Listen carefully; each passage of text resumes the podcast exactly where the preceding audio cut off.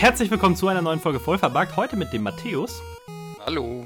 Dem Alex. Moin. Und mir, dem Falco.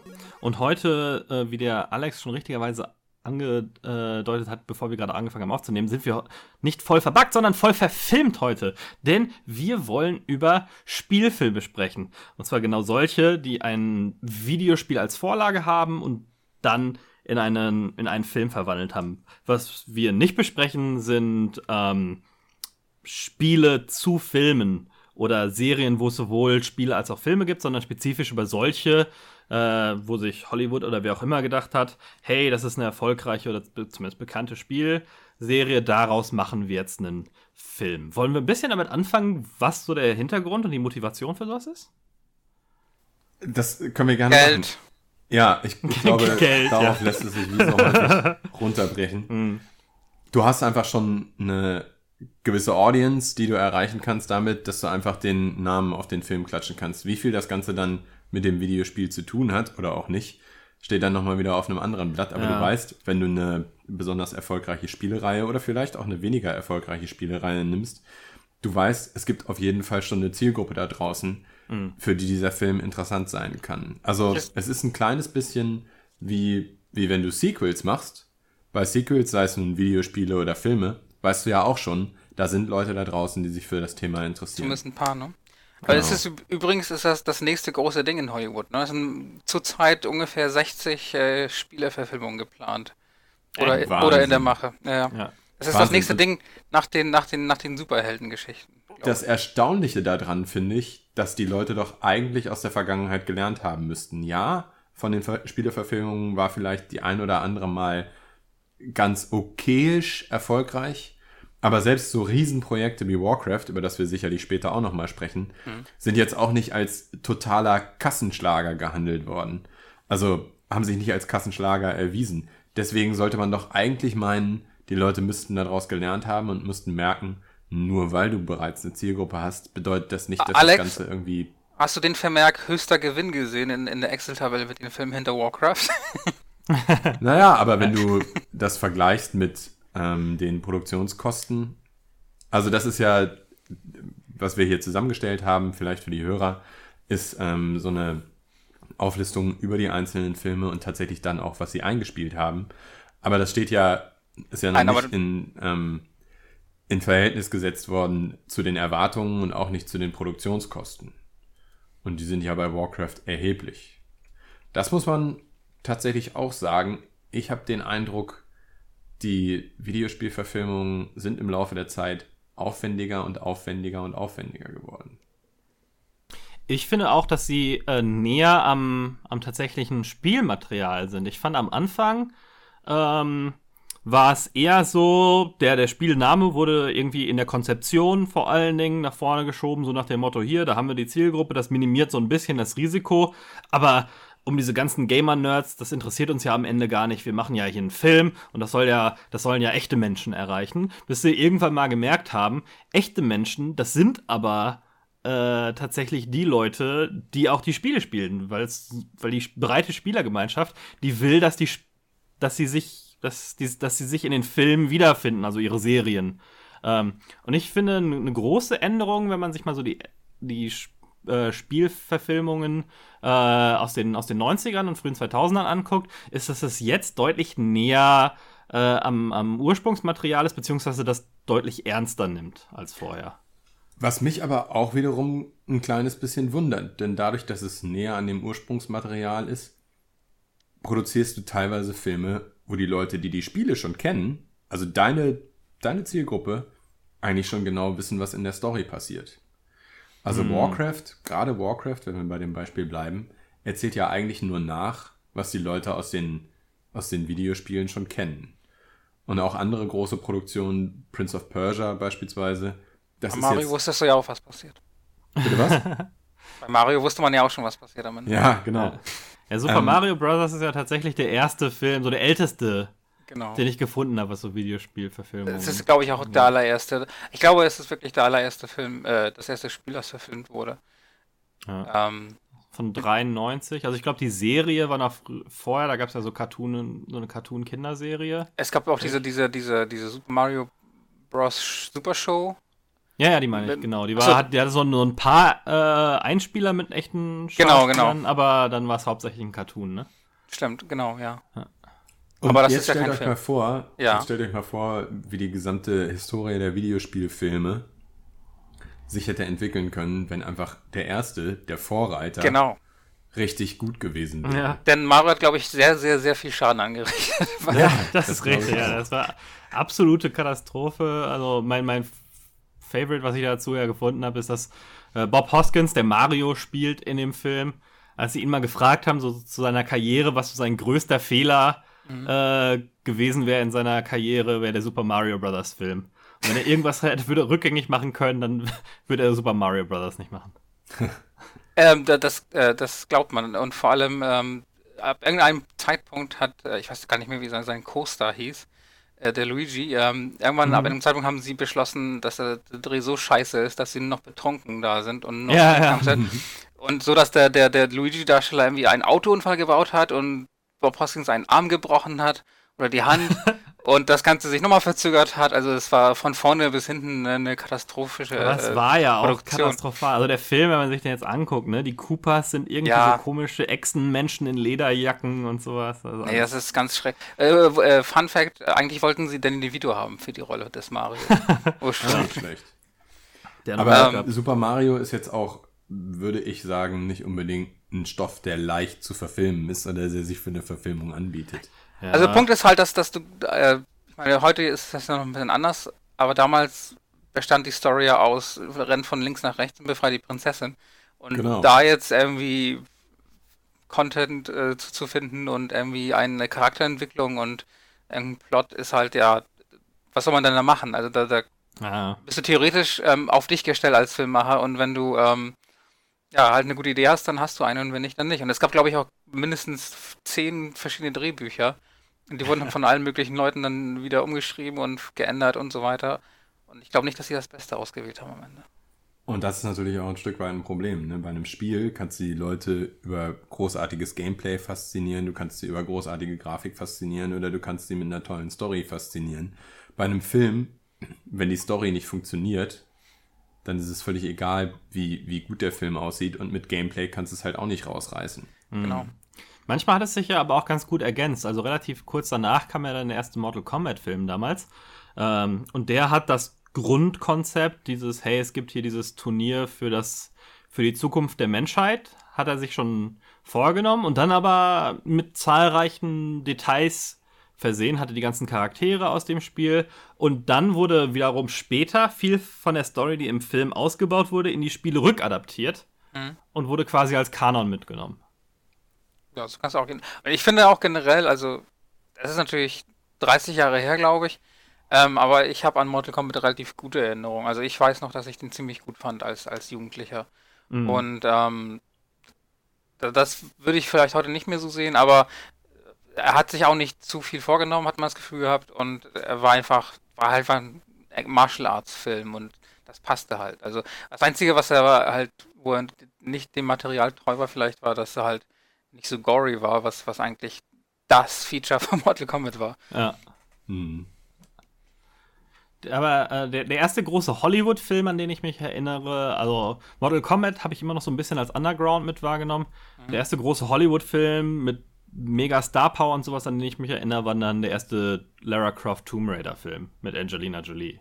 War der ich vor? glaube, den habe ich sogar geguckt und habe komplett wieder vergessen, worum es geht. Das Einzige, was ich weiß, ist, dass sie diesen, dass sie diesen ganz merkwürdigen, silbern schimmernden Catsuit Oh ja, ja, ja. ja, das war Den man ja nun wirklich aus keinem der. Kam das in irgendeinem der Spiele Nein. vor, dieses Outfit? Nee.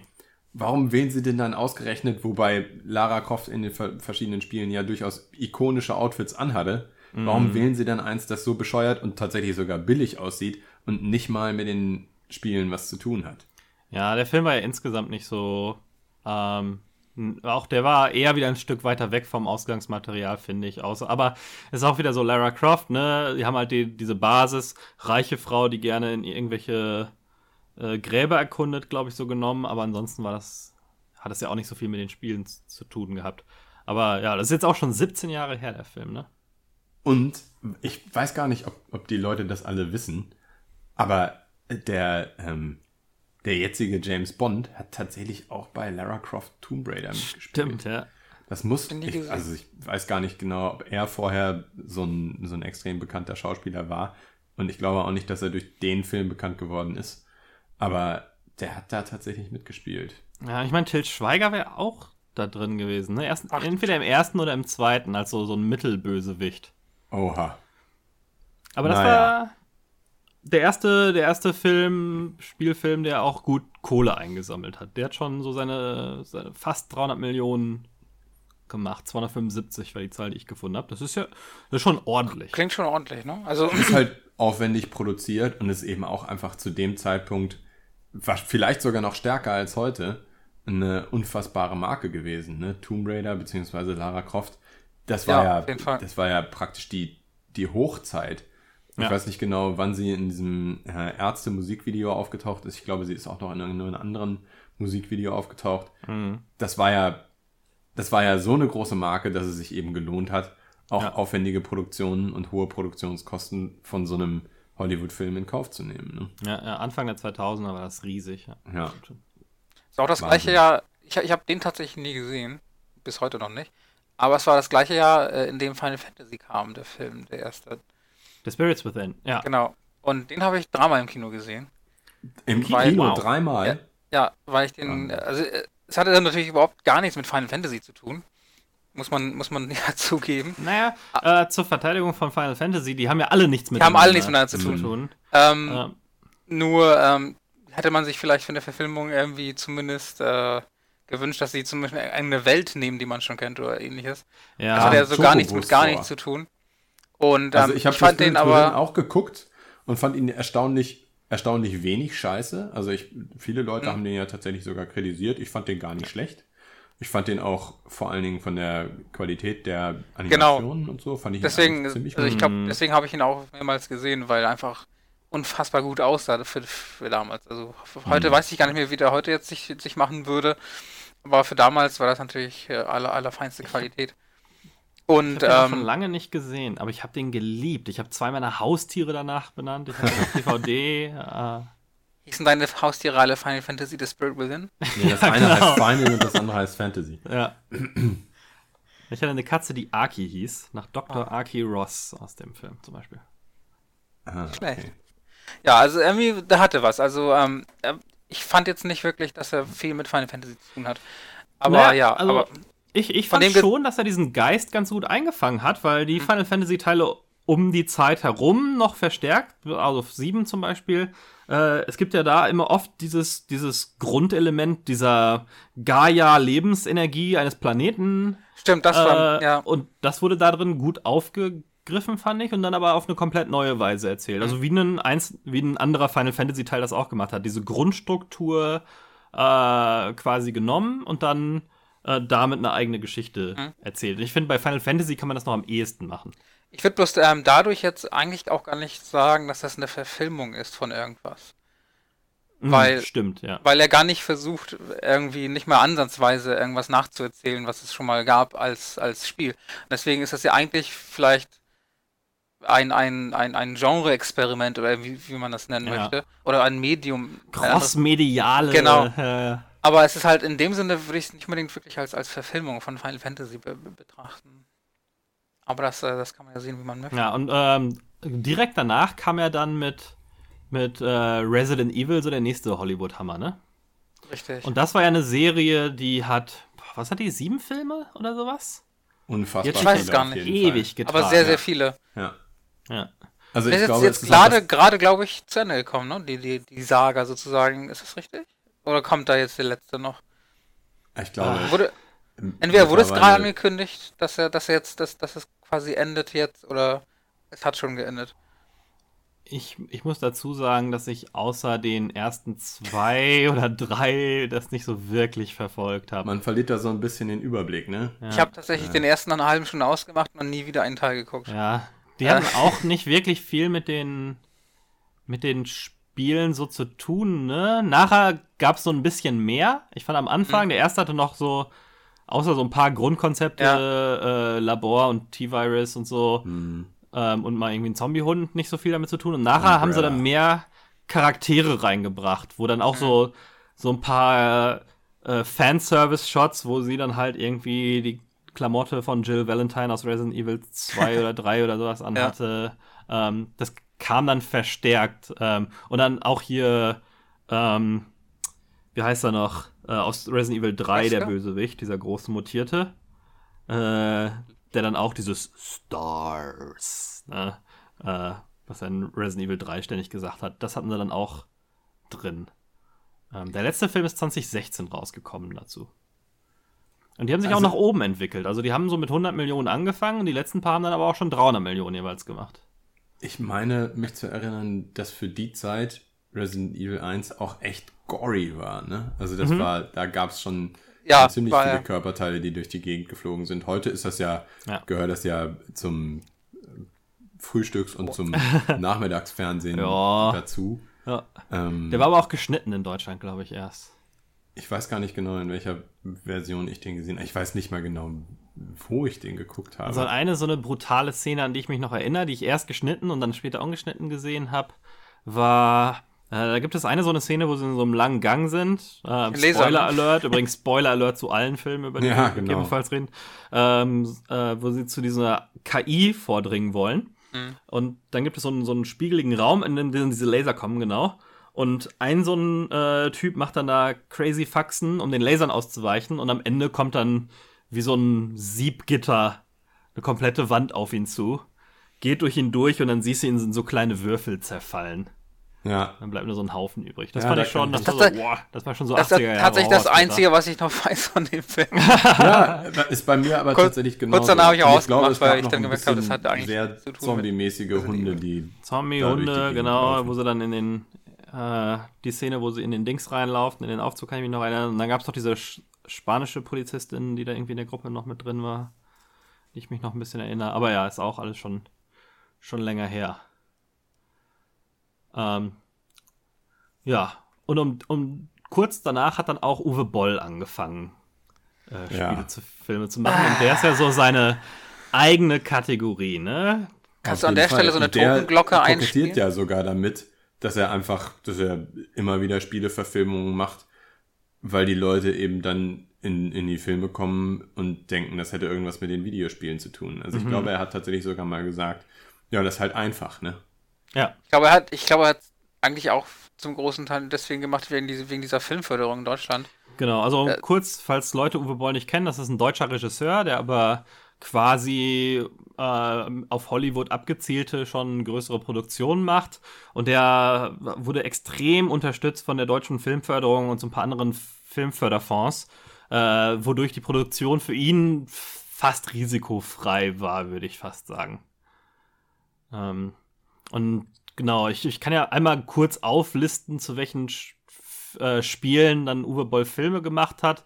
Äh, House of the Dead war, glaube ich, das erste.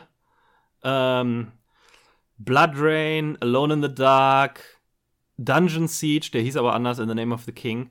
Äh, Postal, nochmal Blood Rain, Far Cry, ich glaube nochmal Blood Rain und nochmal Alone in the Dark. Ähm, und das waren schon dicke News damals. Ich weiß noch, ich war ich war Redakteur, als Far Cry gemacht wurde. Und ich, als das angekündigt wurde, dachte ich mir schon so, boah, das ja mal eine, eine dicke Marke. Da habe ich noch bei Uwe Boll im Büro angerufen und mir von seiner Sekretärin bestätigen lassen, dass das keine Falschmeldung ist. Krass. Also, was, was ich immer faszinierend finde, ist, der Typ ist zumindest aus meiner Sicht völlig talentfrei. Also der, der ja. kann das einfach nicht gut, was er da macht. Ja, die Filme sind übrigens alle alle sehr, sehr schlecht. Und trotzdem, zum einen gucken sich Leute das immer mal wieder an und zum anderen hat er da teilweise echt A-Klasse Schauspieler Krass, ne? Sir Ben Kingsley, ein Wahnsinn. zum Ritter geschlagenen Oscar-Gewinner Ja, Wahnsinn. in einem Ähm, Uwe Boll-Film. Burt Reynolds, Jason Statham, Ray Liotta, Ron Auch Deutsche, Perlman. Till Schweiger, Udo Kier. Wahnsinn. Ja, Til. Schweiger, Ja. Til Schweiger, Til Schweiger. Und also ich meine, Til Schweiger, gut, Til Schweiger ist ungefähr so auf man einem Niveau mit Uwe Boll für mich. Das ist unser Mann in Hollywood. Das ist der, das ist, das ist der Schauspieler gewordene Uwe Boll. Absolut. Ja, Quatsch, so schlecht ist er auch nicht. So Nur, dass, dass Uwe Boll, glaube ich, seine Kinder nicht so ganz so häufig vor die Kamera zieht. Aber, also, wa- was ich nicht ganz verstehe, ist, warum machen die Leute das? Warum geben sie sich dafür her? Denn das kann ja, das kann ja dann das- nicht nur das Geld sein. Ich kann mir nicht vorstellen, dass diese Produktionen für diese A-Klasse-Schauspieler so viel Kohle ausgeben können, wie eben echte Hollywood-Filme von Ja, Leuten. gerade nach so zwei, drei richtig getankten, ne? Also Ja. die haben ja auch alle nicht besonders viel Geld gemacht. Die haben alle so ein paar Millionen eingespielt. Ja. Äh, ja, keine Ahnung. Beziehungsweise 750.000 sehe ich hier gerade bei Far Cry. Ja, aber Postal hat äh, von den Zahlen, die ich gefunden habe, unter 150.000 Dollar eingespielt. Das ist übrigens mein Lieblings-Uwe Boll-Film. Ich finde, das der einzige, der hat einen ganz schwachen dritten Akt, aber ansonsten ist der echt witzig, weil Postal ist halt bescheuerter Random-Humor, ne, der so überdreht und edgy ist. Und das ist in dem Film ganz gut, ganz gut eingefallen. Also, wo dieser Polizist die Oma an der, an der Ampel erschießt, das fand ich schon ganz witzig. Und hat er nicht auch für, war das für Postal 2 äh, vor kurzem eine Kickstarter-Kampagne gemacht, die völlig gefloppt ist und er hat sich Ah, total das? aufgeregt? Keine Also- Ahnung, er hat komische Sachen äh, Er ist- gemacht. Er ist ein sehr, sehr merkwürdiger Typ. Hat sich auch, er hat tatsächlich auch seinen Filmkritikern ähm, gesagt, also Leuten aus der Presse, die seine Filme rezensiert haben, äh, gesagt, hey Leute, wisst ihr was? Ihr könnt zwar meine Filme kritisieren, aber lasst uns das doch im Boxring klären. Mhm. Und hat tatsächlich mal irgendeinem Filmkritiker auf die Fresse gehauen im Boxring. Ja, mehreren anscheinend. An einem Tag oder sowas. Was ganz witzig war, was ich dann gehört habe, ist, dass er denen erstmal erzählt hat, so, das ist, ja, hier, das ist ja alles, lass uns mal ein bisschen für PR machen und bla bla bla, das kommt dann gut, das finden die Leute lustig, berichtet jeder darüber, nehmen wir alles nicht so ernst. Uwe Boll war aber mal Amateurboxer und hat ihn dann for real auseinandergenommen. Ja. Also das Ah, würde das, total zu ihm passen. Das Ja, passt. äh, äh, Alles an das dieser passt. Geschichte würde extrem zu diesem Typen passen. Ja. Naja, also äh, wenn man, wenn man äh, die Uwe Boll-Filme mal äh, die beste Version von ihnen hören äh, sehen will, dann muss man sich das mal mit äh, Directors Commentary anschauen. Das ist nämlich Comedy ganz für sich. Ich habe das nicht bei vielen gemacht, aber bei Far Cry, das war ein exzellentes Erlebnis. Das war so lustig. Erstmal zieht er die erste na, Dreiviertelstunde nur über Hollywood her und wie kleine Schwänze die alle haben und bla bla, das ist alles scheiße und die ganze Michael Bay-Scheiß und wie wie sehr er über Michael Bay herzieht. Ähm, und dann kommt irgendwie die, die den, den Sound oder Musikschnitt gemacht hat. Äh, dann lässt er sie ein bisschen mitkommentieren. Dann geht er mittendrin Kuchen holen. Sie hört auf zu kommentieren und unterhält sich mit seinem Hund. Und, und nach zwei Dritteln des Ähm. Films sagt er so, ich muss ja jetzt auch noch das Director's Commentary zu Tunnel Rats machen. Äh, deswegen, hier gibt's ja auch nicht mehr viel zu Far Cry zu sagen, machen wir mal Schluss, ne? Und dann hört der Track einfach auf. Und das letzte Drittel des Films läuft halt ohne Commentary-Track. Das ist einfach, ist einfach stellvertretend dafür, mit welcher Art von Respekt er seine Zuschauer behandelt. Ja. Und auch mit welchem Respekt das er sein Material. Quellenmaterial behandelt. Ne? Ja, ja, ja, ja. Also die, die Sachen hatten nicht immer besonders viel mit den Spielen äh, zu tun. Auch Far Cry, äh, so ganz entfernt. Äh, ein bisschen versucht, diese Monster da noch zu erklären, die es ja in Far Cry gibt, und das war es dann aber auch. Ich finde es ja besonders schade bei, bei Alone in the Dark, weil da einfach das, das, das Ursprungsmaterial sich so anbieten Mm. würde für einen richtig guten Film. Das Ja. finde ich sehr traurig, weil da, da wirklich viel drin stecken könnte. Far Cry spielt ja nicht mehr auf so einer Südseeinsel. Das spielt ja in einem normalen Wald in Kanada. Das also das, was Far Cry ausmacht, ist ja. Ja, ja.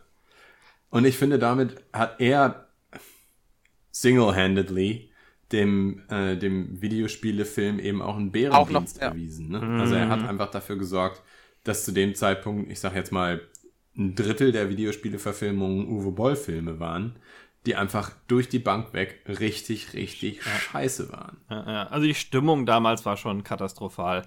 Äh, Doom kam ja auch so um den Dreh äh, raus. Ähm, da weiß ich noch, dass die Leute das me sich also richtig krass darüber beschwert haben, dass vor allen Dingen dieser Höllenaspekt nicht im Film vorkommt. Was ja, ne, das ist ja das Zentrale in Ja. Doom, äh, dass, dass die Hölle eröffnet wird und da die Dämonen rauskommen. Und ähm, naja, Doom ist dann so ein Infected People Alien Zombie Film. Aber da muss man sich doch auch die Frage stellen, warum machen die das? Also ich meine, Ja. wenn sie auf eine IP aufsetzen, warum nehmen sie dann, nehmen sie dann wichtige Teile der IP raus? Ja, Weil also bei der- Doom-Film. Ja, sag du? Ich, äh, ich meine mich zu erinnern, dass, das, dass, dass der Doom-Regisseur, glaube ich, sich eine Stunde angeguckt hat, wie man Doom gespielt hat und dann meinte zu wissen, worum es ungefähr geht und dann einfach Ah. einen Film gemacht hat. Ja, was ich Ja, auch gehört habe, ist, dass sie Angst hatten, ähm, sich mit der Kirche besonders zu verscherzen.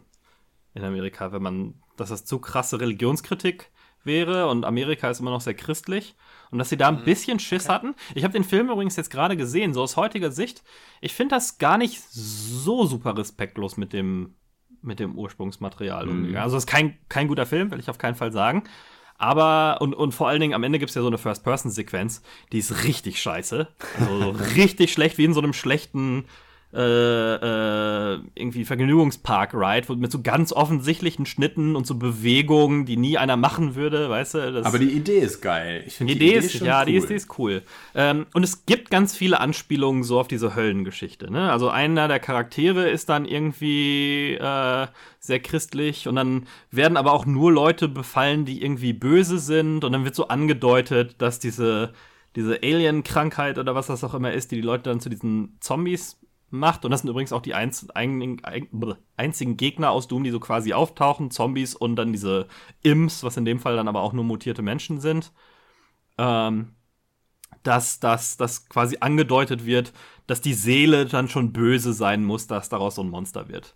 Nicht Ja, mal der, halt immer- wie heißt er denn schnell? Pink Demon oder? oder? Ah, es gibt einen so einen Menschen, dem der Unterkörper fehlt, der in so einem komischen Rollstuhl sitzt. Der verwandelt sich dann in sowas ähnliches. Okay. Ähm, und der wird dann auch mit der Kettensäge getötet. Also waffenmäßig, die. Kettensäge kommt vor und äh, die BFG. äh, die hat dann auch einen echten Namen irgendwie, aber The Rock sagt dann natürlich Big fucking Gun. Äh, ich habe Ähm. übrigens gehört, dass, ähm, dass der Macher des Films wohl gesagt habe, über seinen eigenen Film, dass das Beste an dem ganzen Film das Intro ist. Äh, und zwar, der, beziehungsweise das, äh, das Publisher-Logo, weil es Universal ist. Und äh, Oh. für Doom haben sie es aber ausgetauscht gegen den Mars statt die Erde. Wo, Genau, ja, ja, das Und war ganz da- cool. Auch so ein Brennen irgendwie. Und da, das, soll, das soll schon das Beste am ganzen sein. Laut, das Macher. ist ja auch also irgendwie so ein das soll polnischer schon was Regisseur, heißen. von dem ich noch nie irgendwie was gehört hatte. Ja. ja, schade. Naja. Und ja, dann gab es ja über die Jahre immer noch so mittelmäßig gute, schlechte Dings. Äh, Ich weiß nicht, Max Payne gab es ja irgendwie noch, ne? Ähm, Auch wieder, Der- der- bei der Max Payne habe ich mir beispielsweise gedacht, das ist auch wieder eine, eine tolle IP und da holen sie äh, wirklich bekannte Schauspieler für ran, also Mark Warburg, Mila Kunis. Ich habe mir den Film tatsächlich bis heute nicht angeguckt, aber was ich gehört habe, ist, dass er auch nicht wirklich doll ist. also ich habe den auf DVD. Ähm, ich finde ihn auch, der wurde damals, das war, das fand, das war so richtig in, fand ich. So 2005 bis 2010 Videospiele ein bisschen schlechter zu reden, als sie eigentlich waren. hm. Ähm, auch da fand ich, ja, das war nicht super nah am, am Ausgangsmaterial, aber es gab Schießereien mit, ähm, Bullet mit Time? Bullet Time und es gibt halt auch so eine Droge, äh, was ja ein zentraler Teil des ersten Spiels Ja. ist, ne? Diese V-Droge. Wie genau? Hm? Ähm, und im Film ist das so ein bisschen crazy dargestellt, dass er dann von so komischen Dämonen, die dann auch so rumfliegen und ihn irgendwie versuchen anzugreifen und sowas. Aber es ist halt auch nur in dem Moment, in dem er high auf dieser Droge ist, weil die ihm irgendwie gespritzt wurde. Das ist so eine Visualisierung von dem, was dann passiert dadurch. Aber ansonsten fand ich, also der ist nicht so schlecht, wie er damals, wie er damals gemacht wurde. Das ist auch kein grandioser Film, auf keinen Fall. Aber ähm, ja, damals fand ich, wurden die, Spiel, wurden die Filme alle ein bisschen mehr verschrien, als sie es so verdient hatten. Auch der, der Hitman-Film. Äh, kein Meisterwerk, aber ich fand den schon so okay, den konnte man sich angucken. Ich glaube, mein Problem mit den Hitman-Filmen, ich habe den späteren dann auch gesehen, Hitman Agent 47. Ich kann sie nicht auseinanderhalten. Also ich könnte dir nicht sagen, was überhaupt in den beiden Filmen passiert. Ich weiß, dass in, Hm. in dem späteren tatsächlich Zachary Quinto, also der ähm, Spock aus den neueren Star Trek-Filmen, mitspielt und daran kann ich mich so ein kleines bisschen an der Story entlanghangeln. Aber aus dem ersten Hitman, ich weiß überhaupt nicht mehr, was da passiert. Also das Problem ist irgendwo für mich, das ist so, so austauschbar. Aber ich finde, selbst die Hitman-Videospielreihe sticht jetzt nicht durch irgendwie irgendwas Besonderes hervor. Das, wofür die Hitman-Reihe bekannt ist, also die Videospiele, ist, dass du sehr kreativ damit umgehen kannst, wie du deine Ziele erledigst. Aber das ist halt auch nichts, also für jemanden, der die Spiele nicht wirklich viel gespielt hat, ist es nicht irgendwie was, was total im Gedächtnis bleibt. Also zumindest nicht so wie die Bullet Time bei Max Payne. Ja. Äh, Ich fand bei Hitman, sie haben zumindest diesen religiösen Aspekt ein bisschen drin gehabt, wenn ich mich richtig erinnere, ne? Er, er versteckt sich ja irgendwie in so einer Monastery äh, im Spiel eine ganze Zeit lang und hatte auch immer ähm, ähm, so seine Basis. Und ähm, halt dieser Hintergrund mit dieser weltweit, mit diesem weltweiten Netzwerk aus, ähm, aus Auftragskillern. Äh, das ist ja auch so, das ist auch thematisiert. Aber die Story an sich ist dann natürlich äh, komplett anders. Wobei die Spiele, naja, da haben die einzelnen Missionen ja untereinander schon kaum Zusammenhang. Ah, noch. Ähm, Genau, genau. Ja, das ist, das ist mein Problem sowohl bei den Spielen als auch irgendwo bei dem Film. Dass das Ganze, es fehlt irgendwie so ein bisschen das Greifbare, außer dem ähm, Strichcode im Nacken und der Glatze. Ja, ja. Aus, aus der Zeit äh, ungefähr ist auch mein absoluter Lieblingsfilm, was, was Filme zu spielen Oh, angeht, interessant. nämlich äh, gespannt. Silent Hill. Oh ja. Der erste Silent Hill-Film ist ein fantastisch guter Film in meinen Ich habe Augen. auch lange Zeit gesagt, das ist die beste Spielverfilmung, die es gibt. Ja, also ich fand die grandios. Die hat die Musik aus, aus Teil 2 einfach hauptsächlich äh, genommen, die Originalmusik. Die Story ist einzigartig, aber das ist ja bei jedem Silent Hill auch so. Es greift aber total viele Elemente aus den Spielen aus, Genau. wie zum Beispiel selbst den Nebel, der ursprünglich in Silent Hill nur eingebaut war, weil die PlayStation keine langen äh, Distanzen zeichnen konnte. Ähm, und erklärt das Ganze dann aber auch. Ähm, hat auch diese, diese Dualität aus einer noch normalen Welt und einer bösen. Erklärt ist es dann im Film durch, äh, da wurde irgendwie Tagebau betrieben und dann ist dann eine Mine abgefackelt und die Asche hat sich über die Stadt gelegt und dann alle umgebracht. Und deswegen sind da die Seelen aller Leute gefangen und am Ende wird es nochmal komplizierter. Der ist stimmungsvoll, gruselig, äh, brutal. Am Ende geht's da richtig hart ab. Ähm, sehr gut geschauspielert, fand ich auch. Äh, ich ich finde den, das ist ein Ich fand auch, also ich Film. fand es Runde, es- also es, es war, ich fand, äh, als, als Film an sich war es ein guter Film einfach. Ein guter Horrorfilm und ähm, er hat irgendwie genug einfach auch von, aus den Spielen aufgegriffen, dass man sagen kann, ja, das, das kann man auch in der Kategorie gelten lassen, sozusagen.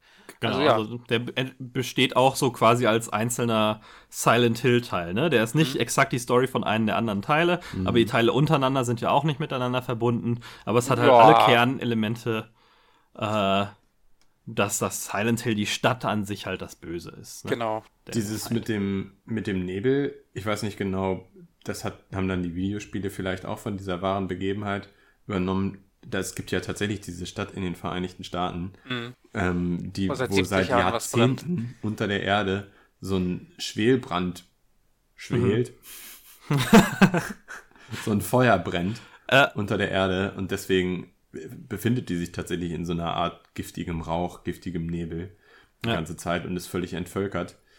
Ähm, So wie die Bundeswehr hier bei uns. Ja, genau. So Ja, einfach das jetzt Moor auch bei, abbrennen, bei ja. uns hier machen. An Silent Hill, ich habe den Film leider nicht gesehen, aber ich, ich kann mich an einzelne Szenen erinnern.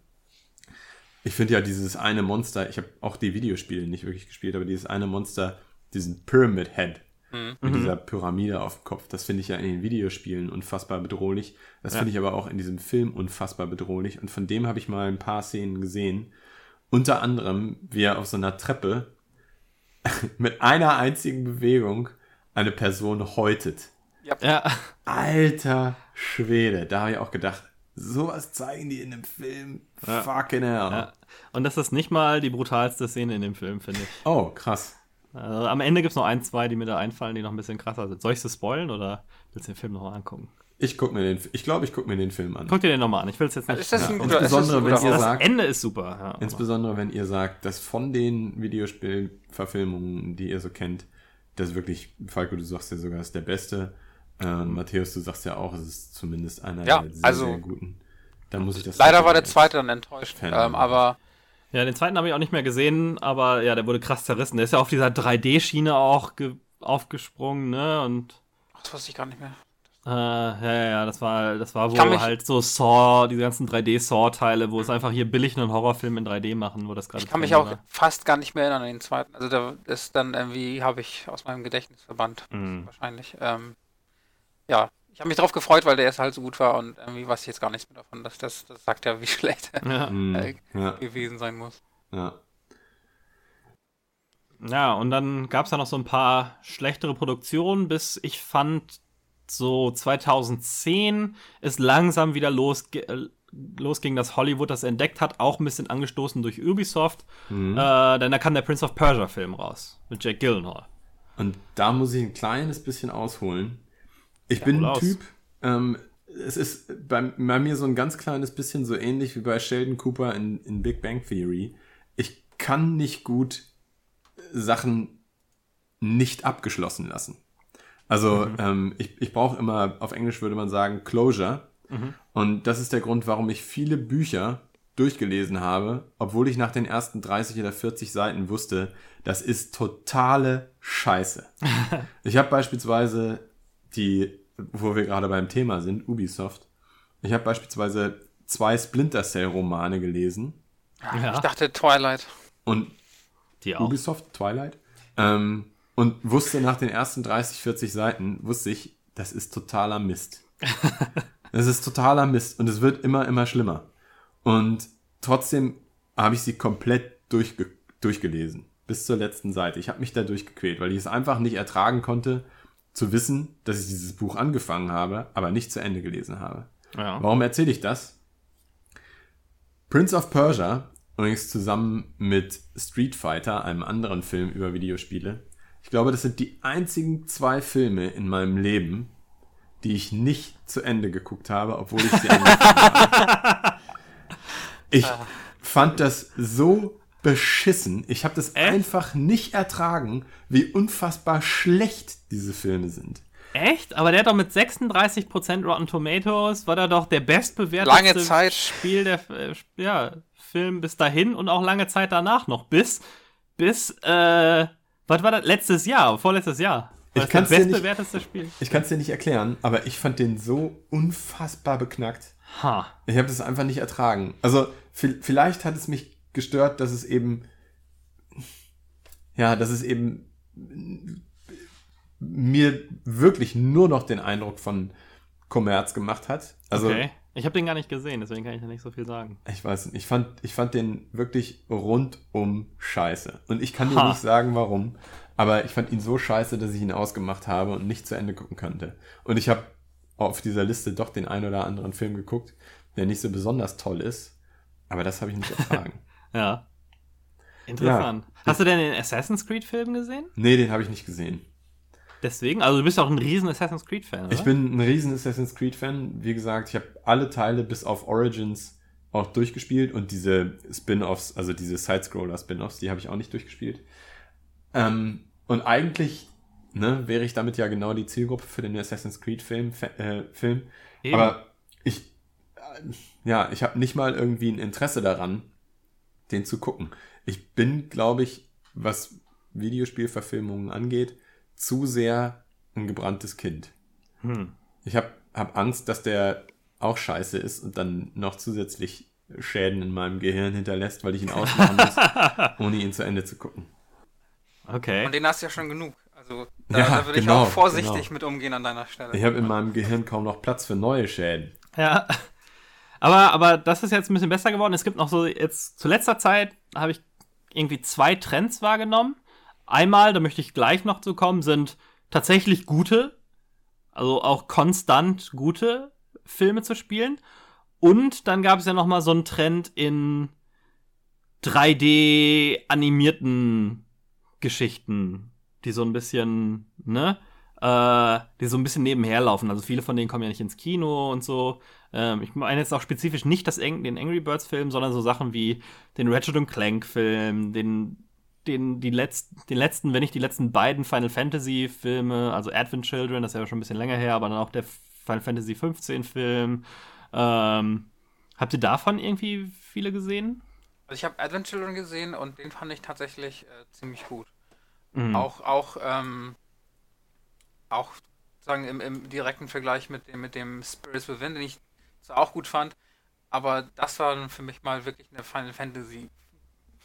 Ja, das war ja auch weil, weil er dann wirklich auf direkt sieben was beruht, ne? Hatte, genau. Ja. Und das war, das war halt nicht, nicht, nicht was nacherzählt ist, sondern sozusagen so, so eine Zeitgeschichte, wenn ich mich richtig erinnere. Mhm. Ähm, und das war sehr, sehr interessant. Grafisch natürlich super. Square Enix haben ja, beziehungsweise damals ja nur Square, glaube ich noch, hatten ja richtig was drauf, was, was 3D-Animationen anging. Und ja, von, von der Geschichte her und von dem, von dem Nostalgiefaktor vor allem ja auch, war das einfach großartig. Ja. Ja, stimmt. Äh, das war ja eine ganze Reihe, eine ganze Ecke später. Das war cool, nochmal da in, und auch in, in besserer Grafik dann quasi, weil es natürlich ja. vorgerendert ist, nochmal in das Universum zurückzukommen, ja. Also ich habe von den, von diesen 3D-Filmen, von denen du gerade geredet hast, habe ich keinen gesehen. Außer den, den ersten Final Fantasy, über den wir ja schon gesprochen hatten. Ja. Aber, aber zuletzt ähm, ging es ja jetzt mit Spielverfilmungen ab 2016, so finde ich, krass nach oben, sowohl was Bewertung als auch Einnahmen äh, angeht. Wir haben ja gerade schon kurz über Warcraft gesprochen. Äh, das war der erste, der so richtig dick, richtig dick Kohle eingespielt hat. Ne? Also es gab ja so ein paar, äh, also wie gesagt, die Resident Evil Filme haben über 300 Millionen, aber ja äh, Warcraft hat ja mit 450 Millionen schon, das ist schon eine ordentliche Summe, ne? Das äh, ja, also, also, schon deutlich mehr als die Wolverine-Filme damals zu dem Zeitpunkt und sowas. bei 170 Millionen Produktions, also immer noch 300 Millionen, glaube ich, wirklich gewinnen. Also das ja. ist schon, schon nicht schlecht. Für mich. Ich glaube aber, ich glaube tatsächlich aber, ähm, dass er an sich kein großer Erfolg war, bis äh, die China-Zahlen reinkamen. Ich glaube, am, mhm. gr am größten, bzw. am meisten Geld reinkommen ist durch China. Ich glaube, in Amerika äh, war er gar nicht so ein Hit und Kassenschlager. Also hätte man jetzt nur danach bewertet, wäre er kein erfolgreicher Film geworden. Und zumindest insofern ja auch in den Erwartungen zurückgeblieben, dass es jetzt keinerlei Gespräche darum gibt, dass weitere Teile dazu rauskommen. Also das ist ein bisschen doof, ne? Ja. ja. Also gerade weil er so open-ended ist. Ja. Die Warcraft-Geschichte ist ja schon sehr lang und ich würde sagen auch eine ganz gute Geschichte. Also da kann man sicherlich auch mehrere Filme draus machen. Ja. Aber die Pläne sind, soweit ich weiß, liegen die komplett auf Eis. Ja, ich finde es ein bisschen schade. Also der, der Regisseur hat ja darüber geredet, dass er das gerne noch weiter verfolgen würde. Der, der Warcraft-Film, der beruht ja hauptsächlich auf Warcraft 1 Orcs und Humans tatsächlich. Mhm. Also da sind ja die Elfen nicht so wirklich mit drin. Ne? Das ist äh, also du hast so, so Story-Sachen wie Gul'dan und das Portal, das kam alles irgendwie ein bisschen später in der, in der Spielgeschichte. Das ist auch so ein bisschen gemischt, aber ähm, du hast das auch noch nicht das, die Untoten und sowas. Also das lässt noch total viel auf und der Film ist ja auch sehr open-ended. Ne? Es fühlt sich an wie, wie ein erster Teil von der Trilogie, so, so Herr der Ringe mäßig. so ein Auftakt eher sogar noch, ne? Genau, ja, ja, ja, ja.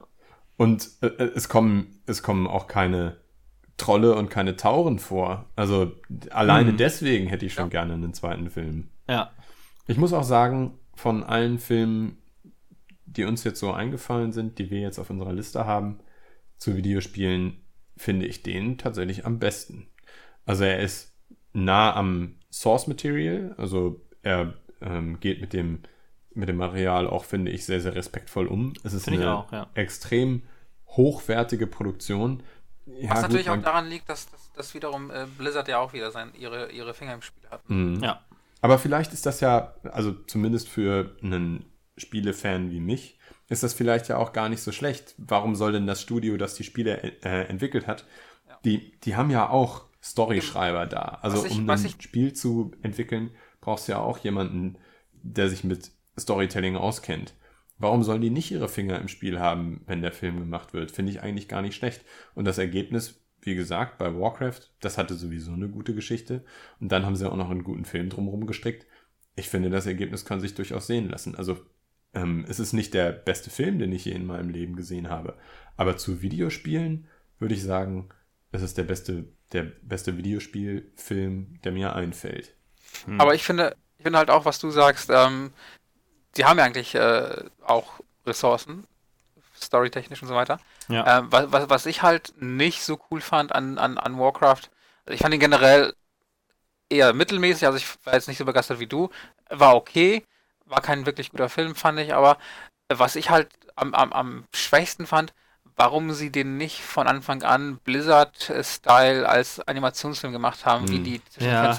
Manchmal sah er, so, sah er fast aus wie ein Animationsfilm, manchmal ja. sah er dann wie so ein mittelmäßiger Spielfilm aus, genau. Make-up teilweise. Äh. Eben. Und das ja. fand ich halt sehr schlecht zusammengewürfelt. Und das hat, das hat oft äh, mich sehr gestört, dass die, die Leute, die, die, die echten Menschen so rausgestochen sind manchmal aus diesem ganzen die Schauspieler ähm, insgesamt fand ich, die waren alle sehr glatt und teilweise so milchig. Ja, die waren, ja, ja, das passte irgendwie nicht so. Und ja, und auch diese, diese, diese Halborg-Frau, die, ich ja. weiß nicht, also hätten sie gleich alles von vornherein. Du hörst, dass sie durch diese Zahnprothese gar nicht richtig muss. Ja. ja, also ich weiß nicht, also hätten sie wirklich äh, Blizzard-Style das als 3D-Animation gemacht, fände ich, wäre er nochmal geiler gewesen. Ja. Wäre er dann nicht aber auch noch teurer gewesen? Ja, gute Frage. Also das, das finde ich tatsächlich eine spannende Frage. Ist es dann mit den ganzen Kostümen, mit den Schauspielergehältern und so weiter, ist es dann teurer, so einen Hype-Hype zu machen oder ist es teurer, einen komplett animierten Film zu machen? Das weiß ich tatsächlich. Ich glaube, du kannst schon gut Geld damit sparen, indem du halt, das ist ja dann, das fällt einem ja dann beim Gucken nicht so auf, aber wenn so ein Drittel der Szenen alle in einem Raum quasi spielen, also die gehen halt immer wieder hin, zurück zu diesem äh, wo dieser Guardian halt mhm, genau. äh, lebt, in diesem Turm.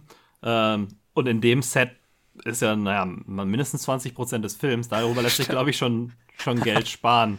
ja. äh, und das dann aber so aufgeteilt über den Film, dass es einem nicht so krass auffällt. Ja. Ähm, ja, mal gucken, ne? Jetzt gerade hier brandheiß äh, zu der Zeit, wo wir aufnehmen, ist ja auch, dass ähm, gerade irgendwie geleakt ist, mehr oder weniger, dass eine Diablo-Netflix-Serie. Stimmt, ja. ja. Äh, in der Mache ist oder so gut wie Aber Animationsserie, ne? Keine.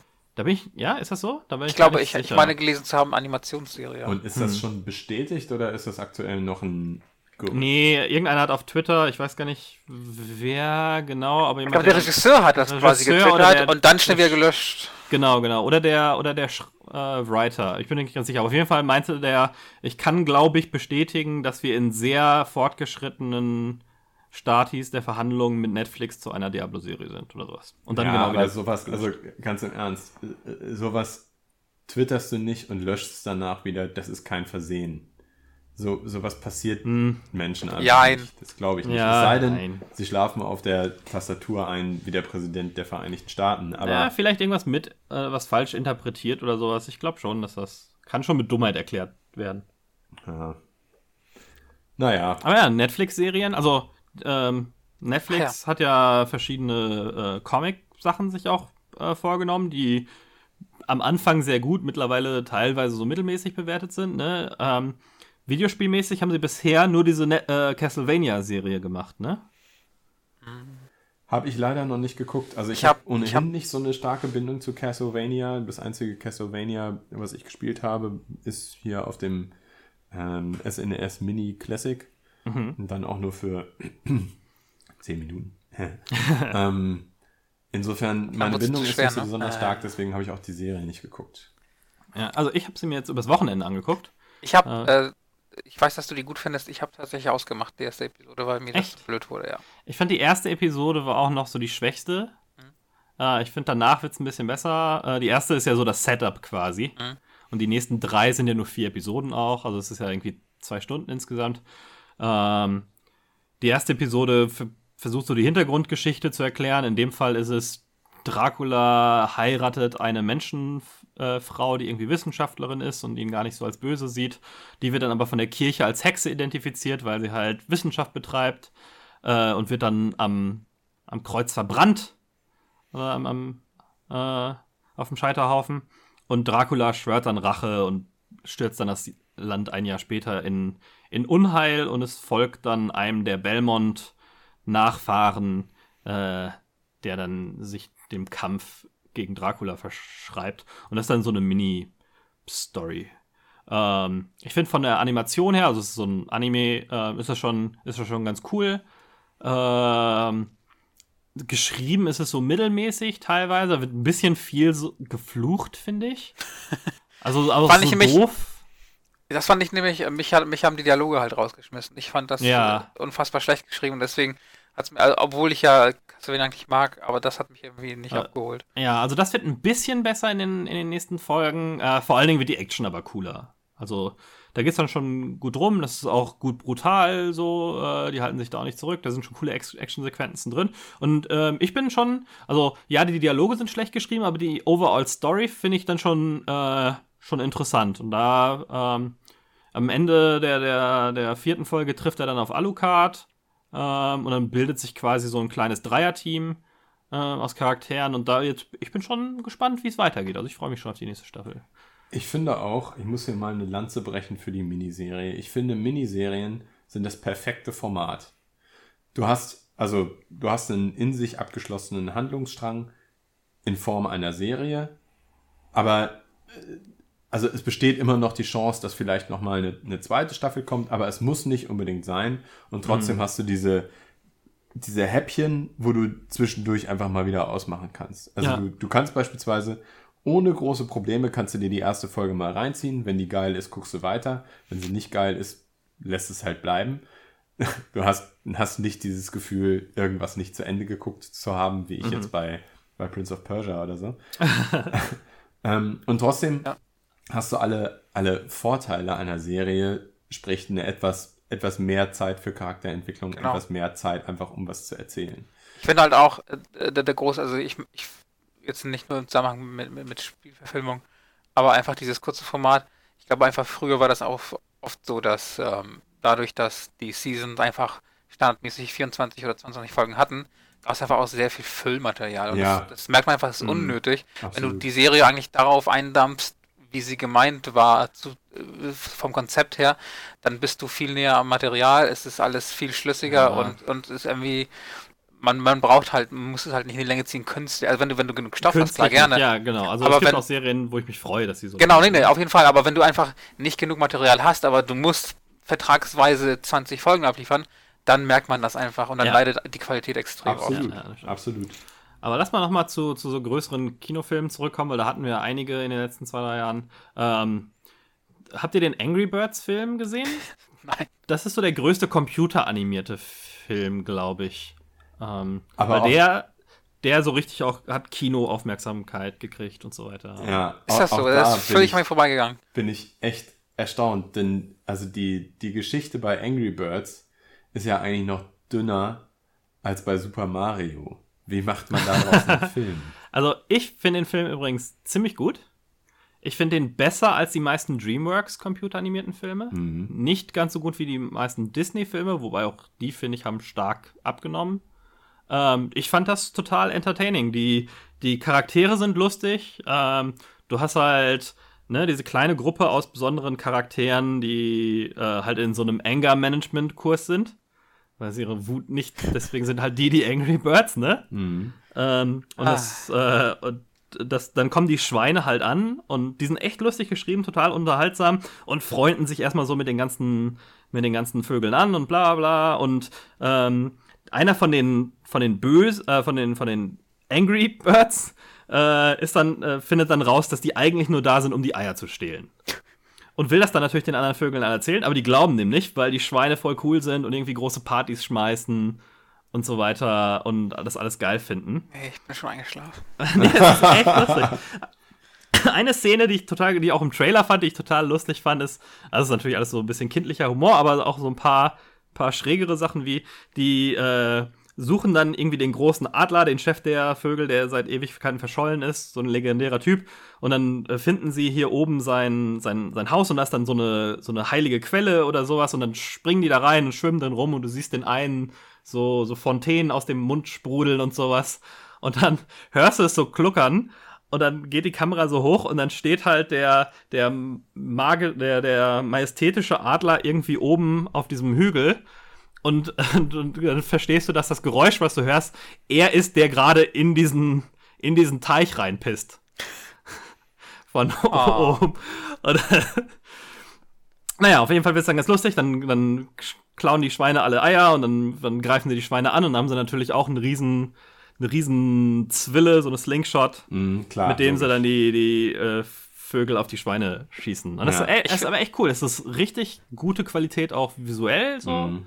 Ähm, das ist ein total Ich finde das, unterhaltsamer auch- Kinderfilm. ich finde das auch eine sehr, sehr gute Anekdote dafür, dass man wirklich sehen kann, wie subjektiv Humor ist. Ja.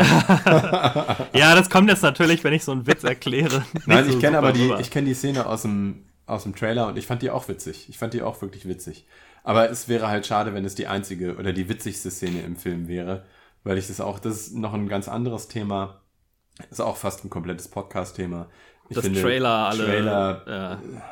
Trailer machen ist äh, auch eine Kunst für sich, die offensichtlich nicht so Verloren gegangen ist. beherrschen. Der Angry Birds Film war dann aber auch der höchstbewertetste übrigens bei Rotten Tomatoes mit 44% Hat auch 350 Millionen gemacht. Wow. Direkt danach kam dann aber, also direkt zwei Jahre später, äh, jetzt vor kurzem, kam dann der Tomb Raider Film, Mhm. äh, der das dann abgelöst hat mit 51 Äh, die quasi das Reboot bezieht sich dann inhaltlich auch eher auf die neuen äh, Tomb Raider Spiele. Äh, die Schauspielerin sieht dann auch, finde ich, der neuen Lara sehr ähnlich. Äh, und den habe ich vor nicht allzu langer Zeit im Flugzeug gesehen und er war auch richtig geil. Okay. Der hat mir Hab ich bis jetzt noch nicht Spaß gesehen, gemacht. Das hätte ich auch wirklich beim besten Willen nicht gedacht. Also, ich habe ihn nicht geschaut, aber äh, ich habe auch schon, schon ein paar positive Rückmeldungen dazu gehört. Hätte ich beim besten Willen nicht gedacht, dass die damit eben einen, einen abendfüllenden Spielfilm machen, der sich auch gut anfühlt und der sich auch für Tomb Raider-Fans gut anfühlt. Wobei man ja auch sagen muss, dass das äh, Reboot jetzt auch ein bisschen mehr äh, Fleisch bietet, ne? So, Mhm. so storymäßig. Da kann man schon ein bisschen mehr äh, rausholen, glaube ich, als bei den alten Tomb Raider Teilen. Also da, da war da war noch viel getragen von vom Gameplay.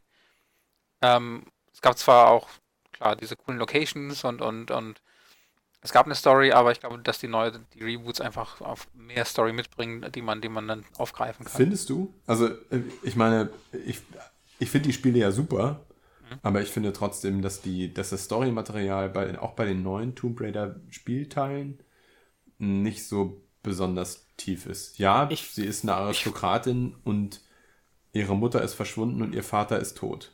Aber du hast diese Ja. ganze Trinity-Geschichte, die sich über alle Teile hinweg spannt und so weiter. Ich finde das Also- Motiv auch interessanter. Du hast halt junge Lara, die das erste Mal, ne, die hat so ein bisschen irgendwie mit ihrem Vater adventured, als sie ein Kind war, Mhm. aber jetzt geht sie auf ihr erstes großes Abenteuer und du hast so eine Coming of Age oder so eine Hero's Journey Geschichte, äh, wo denn- halt nicht einen fertig etablierten Charakter hast. Ist denn der Tomb Raider-Film jetzt tatsächlich äh, richtig einzusortieren in die neuen Tomb Raider-Spiele? Also findet der irgendwann zwischen Tomb Raider und Rise of the Tomb Raider oder zwischen Rise of the Tomb Raider und Shadow of the Tomb Raider statt? Oder ist das Nee. nochmal wieder was anderes? Das ist was anderes, äh, aber ähm, also er erzählt die Geschichte anders, aber quasi eine sehr ähnliche Geschichte. Auch der Vater ist, äh, naja, gestorben ist er im Film noch nicht, sondern ist halt irgendwie äh, verschollen, beziehungsweise das ist so unklar am Anfang.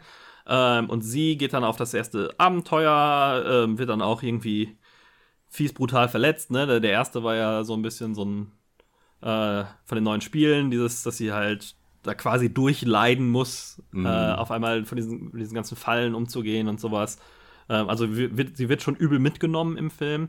Es erzählt eine sehr ähnliche Geschichte, aber eine komplett eigenständige Mhm, okay. Geschichte. Aber es hat auch diese Geschichte von, es gibt da hier so eine, so eine Organisation mit ihren, mit ihren Soldaten und sowas, die auch irgendwie was suchen, ne? Und dann überschneidet sich das dann halt, dass das äh, sowohl sie nach was sucht, als auch die, diese Söldnertruppe und sowas. Und deswegen muss sie gegen die kämpfen. Sie hat aber auch einen Bogen und so weiter. Mhm. Ähm, ja, und es endet dann ganz witzig ähm, darauf, dass sie auch so, so eine Doppelpistole, so Doppelpistolen bekommt. Das fand ich ja unfassbar geil im ersten Tomb Raider Reboot. Also Sp- Spielteil, Videospielteil.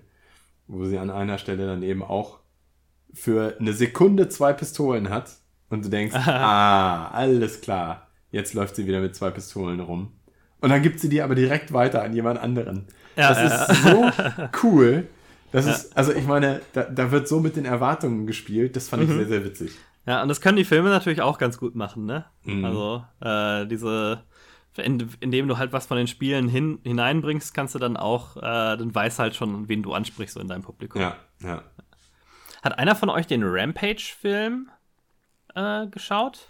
Nein, ich schaue Nee. mir keine Film an mit Dwayne. Da hat mich sehr überrascht, dass der die höchste Rotten Tomato Score von allen Spieleverfilmungen Das äh, verstehe und ich, auch das zweithöchste, den zweithöchsten Gewinn. Sehr, sehr, sehr nah an Warcraft dran. verstehe ich tatsächlich auch nicht. Also ich kann es mir eigentlich nur mit der Popularität von Muss ein The Rock Rundungsfehler erklären. sein irgendwo. Mhm.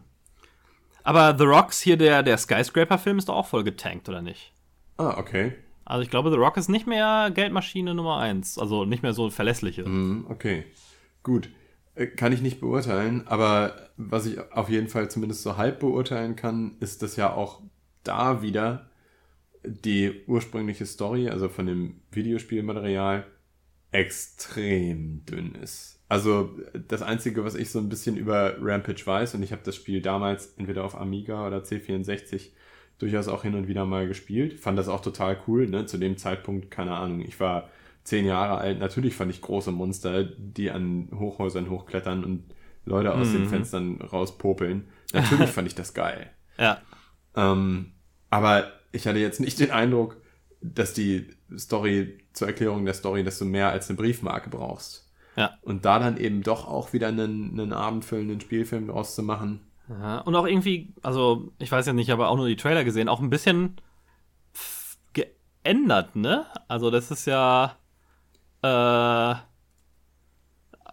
ist es, sind das Menschen, die in Monster verwandelt werden, oder sind das Tiere, die in größere Monster verwandelt werden? Also- so kam es mir im Trailer zumindest irgendwie vor. In dem, in dem Spiel von damals. In sind dem Spiel waren es Menschen. ja, ja, genau. Genau. Aber im Trailer zum Film kam es mir so vor, als wäre dann Gorilla zu einem Riesengorilla gemacht. Ja, Skyscraper habe ich übrigens gerade nachgeguckt mit, mit den äh, internationalen Gewinnen dann doch 300 Millionen eingespielt. ja. Ähm, Ja, die Leute lieben äh, Dwayne The Rock Johnson Ja. irgendwie doch. Er ist ja auch, muss man ja auch ganz ehrlich sagen, er ist ja ein charmanter, netter Kerl. Ohne Frage. Ich habe mir ein Mhm. paar Interviews von dem mal durchgelesen. Der, der, der wirkt einfach so, so freundlich. ja, Ob das jetzt alleine reichen würde, um mich in einen Film mit ihm zu bringen, wahrscheinlich In- eher nicht. Doom wird er am Ende übrigens der Bösewicht. Ja, Spoiler. Aber wir haben ja, wir haben ja am Anfang schon angekündigt, dass wir so gut wie jeden Film spoilern. Ich bin ja, Ja. froh, dass der eine Film, den ihr nicht gespoilert habt, ähm, Silent Hill, der ist, den ich mir dann tatsächlich auch noch angucken möchte. ja, ja. Ja, mach mal. Ähm, ich äh, wäre sehr gespannt zu hören, wie du ihn fandst. Ja. Wobei ich auch gespannt wäre, wie ich den heute finden würde. Das ist nämlich auch schon ein paar Jahre her, dass ich ihn ja. Ich habe ihn vor nicht allzu langer Zeit nochmal geguckt. Er, meiner Meinung nach, der, der, wie sagt man auf Englisch, it holds up. So, ich finde Okay. ihn immer noch ganz gut. Lass Ja, ihn mal zusammen gucken. Wir treffen uns hier in Hamburg und gucken den Ja, zusammen. Und ja. wir, wir zeichnen unsere Reaktionen auf und stellen die dann auch Live, auf ja. unseren Ein Kanal. React- Action-Video. Ja, ne, so ein Directors Commentary Track. Ja, genau. Ja. Ähm, ne, und jetzt, jetzt kommen ja auch noch so ein paar Filme, ne? Äh, der Sonic-Film ist ja schon ewig in Entwicklung. Ja, aber komm, das, Soll das doch nicht nix. auch sogar eine Realverfilmung werden? Halb, halb, glaube ich, ne? Oh Mann. So Mixed Media quasi. Oh Mann. Bin mal gespannt. Ich höre ja so einen Podcast über Essen, ne, über so amerikanische Schnellrestaurants, Doughboys. Ähm, und einer der, der wiederkehrenden Gäste da ist einer der Schreiber äh, des Drehbuchs. Für Sonic. Genau, genau. Und dann Okay. fragen sie ihn Macht er einen kompetenten Eindruck? Ja, geht so. Der ist so Ah. mittellustig. Nee, aber äh, ganz lustig finde ich, dann fragen sie ihn in jeder Folge, so kannst du bestätigen, dass wie halt, äh, dann holen sie halt irgendwelche obskuren Sonic-Charaktere raus, ne? Mhm. Dingsbums Krok, das Krokodil irgendwie eine Liebesaffäre mit so und so hat. Äh, aber leider gibt's dann keine, keine Details dazu. ähm, und, und Detective Pikachu, der Film, äh, kommt ja auch raus. Nächstes Jahr. Da habe ich das Spiel noch nicht mal gespielt. Hab, hast du das Spiel gespielt? Das könnte mir tatsächlich gleichgültiger nicht Nein. sein. Also über die ganzen. Pokémon-Filme möchten wir auch nicht reden, weil die würde ich eher als die Pokémon-Serie finde ich ja, die beruht im Prinzip auf dem Spiel, aber die hat sich mehr oder weniger alleine entwickelt, oder? Auf den. Was? Oder wollte ja kurz drüber sprechen, die, die Pokémon TV-Serie, die auch zu mehreren Kinofilmen geführt hat. Weil ich glaube, geldmäßig äh, von Sachen, die auf Spielen beruhen, ist das immer noch das wahrscheinlich das erfolgreichste, wenn man das alles zusammennimmt. Das kann gut sein, aber ich glaube, das muss man wirklich, ähm, wobei das natürlich andersrum ist, ne? Da, da, da basieren die Spiele doch auf der, auf der Nee, Serie. nee, nee, nee, nee, nee. Das erste Spiel gab es zuerst und dann kam die Anime-Serie erst danach. Ach, okay, dann, dann ich, ich habe von Pokémon keine Ahnung, deswegen kannst du mir alles erzählen. Ja, ich weiß auch von Pokémon weniger als von Atomphysik und ich weiß von Atomphysik echt fast nichts. Also das erste Spiel war ja so ein JRPG für Game Boy. Ähm, und kurz danach hat dann die Serie angefangen. Das war so mehr als Cross-Promo. Und dann hat die Serie aber sehr schnell ein Eigenleben entwickelt. Die ganzen Pokémon sind die gleichen. Ähm, und die Stories basieren auch grob aufeinander. Aber Pokémon auch dann das, das, die physischen Spielkarten und so, das hat ja alles, die haben ja am Ende alle mehr Geld gemacht als die Spiele. Ähm, es gibt ja Dutzende Staffeln von Pokémon, ich glaube sieben Kinofilme oder sowas. Was? Ja, ja, Wahnsinn. also das ist eine riesen Serie. Wahnsinn. Also selbst in Amerika, nicht nur, Mhm, ja, ja, klar. äh, klar. nicht nur irgendwie in, also es gibt ja so ein paar Sachen, ich habe ja hier in die Liste, da hattest du mich ja äh, vorhin gefragt, was das, was ist denn One One One Chanbara, ne? Bikini Zombie Slayer. Das ist ein Spiel, was äh, in Japan schon relativ nischig ist, bei uns noch nischiger. Das ist tatsächlich eine Frau in Bikinis, die mit Schwertern irgendwelche Zombies niederschnetzelt. Und dazu gibt es zwei Filme, die ich als Double Feature auch auf DVD habe. Wieso Äh, ist das denn nie populär geworden außerhalb von Japan? Das verstehe ich überhaupt nicht. nee, aber so, ich meine, das ist Japan, da, da existiert noch mal so ein, so ein Neben, äh, naja, so ein, So so, so ein eigenes Universum, ne? Das Paralleluniversum Japan. Splittergesellschaft. Ja. Ja. Und, und Pokémon gehört da teilweise dazu. Ja, ist, ist nicht mein Style. Also, So, also zu Pokémon gibt es 21 Filme. um Himmels Willen. Auf die 21 Staffeln, ähm, die übrigens alle so um die 40 bis 50 Folgen haben, teilweise 80. Äh, 21 Staffeln der TV-Serie. Okay, wir rechnen jetzt mal ganz Ja, wie gute Zeiten, aus, schlechte Zeiten. wann man Schon. fertig wäre mit gucken, wenn man heute anfängt. Ja, nie, weil ja immer noch neue rauskommen. Die letzte Staffel ist ja gerade im September erst äh, die letzte Folge Hm. live gegangen. Die hat im Oktober letzten Jahres angefangen. Also, Gott, oh Gott, oh Gott, oh Gott, oh Gott.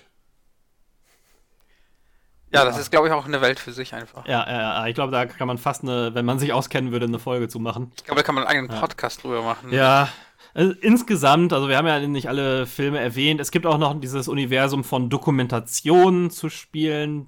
Die gehören übrigens auch zu meinen Lieblingsfilmen in dieser groben Spielkategorie. Also äh, The King of Kong äh, finde ich ganz geil über den Weltrekord im Donkey Kong und wie sich zwei Typen immer gegenseitig den, den Rekord weggemacht haben. Der ist so ein bisschen überspitzt, ne? Da ist einer dann sehr böse und der andere sehr gut dargestellt. Ähm, aber das ist sehr unterhaltsam als Film. Oder auch den Indie-Game, äh, Indie-Game The The Movie. Movie ist großartig. Ja. Der ist super gut, also richtig cooler Blick hinter die Kulissen der Spieleentwicklung. Und die hatten ja auch mega Glück mit der Auswahl der Projekte, ne? Die absolut. gucken sich Super Meat Boy, äh, Fez und was ist nochmal? Die hatten nochmal ein drittes, ne? Was nicht, Braid? Was Und Braid, ja, Ja, zumindest haben sie den Entwickler von Braid drin. Ja. Aber, aber vor allen Dingen die beiden, äh, Super Meat Boy und Faz, ähm, das eine während des Launches, das andere noch vor dem Launch, ne? Äh, also fantastisches Timing, Ja. äh, da die Reaktion einzufangen. Und ähm, den finde ich besser als 80% der anderen Filme, über die wir so gesprochen haben. das stimmt. äh, wobei ich natürlich auch irgendwie Lust auf das, äh, das Material habe. Und dann ja, es, es kommen auch noch viele Sachen. Die Witcher-Serie, wo jetzt Superman Henry Cavill bestätigt wurde vor kurzem. Ja, bin ich sehr es- gespannt drauf. Also ich habe ja, ich habe ja wirklich viel Zeit mit Witcher verbracht. Ich bin übrigens durch den dritten Teil immer noch nicht durch. Kommen wir aber nachher noch zu. Warum ich damit immer noch nicht durch bin. Und ich habe ja auch die Folge mit Marc dazu aufgezeichnet. Und ich habe auch die Bücher alle äh, gelesen. Deswegen bin ich natürlich sehr, sehr gespannt, was sie da mit den, mit dem, äh, mit der Netflix-Serie machen. So, so ein paar obskurere Filme. Äh, ganz witzig fand ich ja, als ich durch die Filme durchgegangen bin, dass der Dead or Alive-Film eine relativ gute Rotten Tomato Score hat mit 33% Und das ist, katast der ist katastrophal schlecht. Also Ja. das kann nur, das können nur Joke-Reviews sein. Ja. Es ist, es ist so, so ein richtiger Fanservice, so, oh, zoom mal auf die Titten, während sie irgendwie den und den Move macht. Ja. Äh, so ein richtig schlechter und die Choreografien abartig schlecht. Das ist, glaube ich, so ein äh, The Room-mäßiger äh, Film, den sich die Leute angucken, weil er so schlecht ist, dass er schon wieder gut ist. Ja, ja, ja. Aber die Rotten Tomato Scores, sind das nicht Kritiker-Scores? Äh, ja, das sind äh, Kritiker-Scores. Okay, ja gut, aber auch Kritiker können sich ja mal irren. Ich denke mir manchmal... Die können auch mal Humor haben, Ja, glaube ich. genau. ja. Ich denke mir manchmal, dass solche Scores, dass es auch äh, sehr entscheidend ist, aus wie vielen Einzelscores sich so ein Gesamtscore zusammensetzt. Stimmt, ja. Ja, also drei Leute können sich tatsächlich mal irren, drei Leute können sagen, das Ding ist eine 33, aber wenn 300 Leute sagen, das Ding ist eine 33, hm, dann hat es nochmal wieder eine, eine andere Tragweite, würde ich sagen. Was ich noch ganz spannend finde, aber es ist, passt jetzt nicht unbedingt so Bei ganz- Dead or Alive übrigens aus 45 Reviews. Oh, Die 33%. dann ist es doch nicht schlecht. Was ich noch Aber, äh, äh, sorry, ganz kurz noch. Aber ja, die Reviews sind dann auch so Sachen wie äh, If you only ever see one bad movie about warrior chicks who meet on a tropical island to fight contest, make, dead or, make it dead or alive. Oh. Ja, okay. Ja. Also was, was nicht so ganz in den Kontext reinpasst, äh, aber ich würde halt trotzdem gerne kurz darüber sprechen, weil es trotzdem sehr aufwendig produziert ist.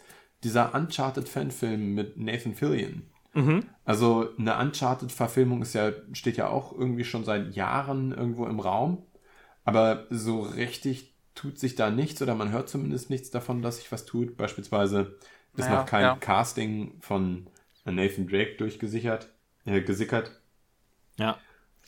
Die, Und die Regisseure hat- haben ja auch gewechselt schon ein paar Mal, ne? Und äh, Ja. Äh, Genau. Also das, ich glaube, das steht nicht unter einem so guten Stern. Ich bräuchte übrigens auch keinen Film. Also muss nicht sein. Ich finde die das Fi- Spiel die ist ja auch sehr, genug sehr ne? filmisch, ja, ja. Absolut. Also dafür braucht es nicht unbedingt einen Film. Ich weiß nicht genau, wer den gucken soll und wie, wie toll der werden soll. Aber Mhm.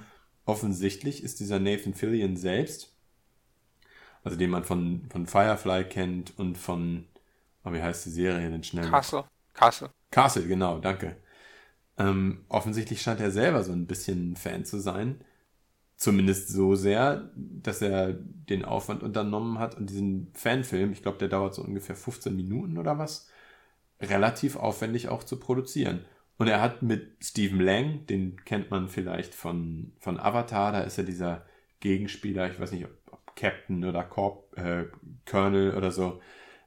Ähm, also auch kein ganz unbekannter Schauspieler. Den hat er dafür auch gewinnen können. Der spielt seinen Sidekick Sully. Also Hm. kann man sich auf jeden Fall mal angucken. Ne? Dauert auch nicht lange. Wie gesagt, 15 Minuten ist, glaube ich, auch auf YouTube. Fand ich schon nicht schlecht. Also ich war überrascht, wie aufwendig er doch produziert war. Das hat mich so ein bisschen an diesen Punisher-Dings äh, erinnert. Ähm, diesen Punisher-Kurz, auch Mini-Online-Kurzfilm. Ähm, Dirty Laundry oder irgendwie sowas. Irgendwas mit Laundry. Ähm, der noch vor den Punisher-Filmen dann, also den richtigen Punisher-Film kam. Das quasi so ein bisschen, bisschen ähm, auch darauf hingewiesen hat, dass die Leute sowas wollen und sowas, so, Mhm. dass man sowas cool machen kann. Genau, genau. Ja, vielleicht hat das bei Uncharted ja auch noch einen Effekt. Mal gucken. Naja. Gut. Was auch äh, anscheinend kommen soll, ist eine Tetris-Trilogie. Oh ja, habe ich auch gehört, ein Tetris. Wo ich mir gedacht Da habe, mal warum denn eine Trilogie? Warum äh, Tetris-Trilogie? Hallo?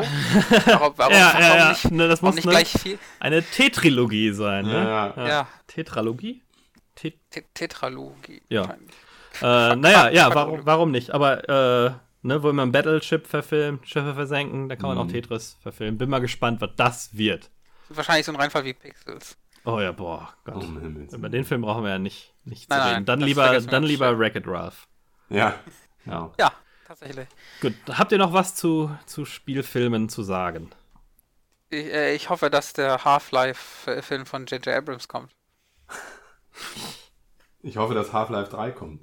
Ja, Nee, da das ist- werden wir alle alt und äh, im Ruhestand sein. Dann können wir zumindest eine Podcast-Folge zu machen. Aber sonst, ähm, es ist halt, es ist halt erstaunlich, wie, äh, wie viele Probleme es anscheinend Filmemachern bereitet oder hat, vernünftig eine, eine Spieleumsetzung, äh, eine Filmumsetzung von einem Spiel zu, zu produzieren, weil ähm, angefangen halt mit Mario war das dann quasi ein Totalausfall jahrelang Mhm. und jetzt, was wir halt so erwähnt haben, fängt es langsam so ein bisschen an, äh, anzuziehen, dass da sowas mit Qualität rauskommt. Und das, das ist doch relativ erstaunlich, wo es eigentlich Spiele gibt, die, die, die auch einfach vom- Stoff her so viel bieten, dass sich das eigentlich sehr gut anbietet. Das halt, Ähm, auch, wobei bei, bei, bei vielen man sich dann auch eben fragen kann oder muss, macht es denn überhaupt Sinn? Also wie zum Beispiel bei Uncharted. hm. Da, da ist das Spiel ja auch schon quasi ein halber Film.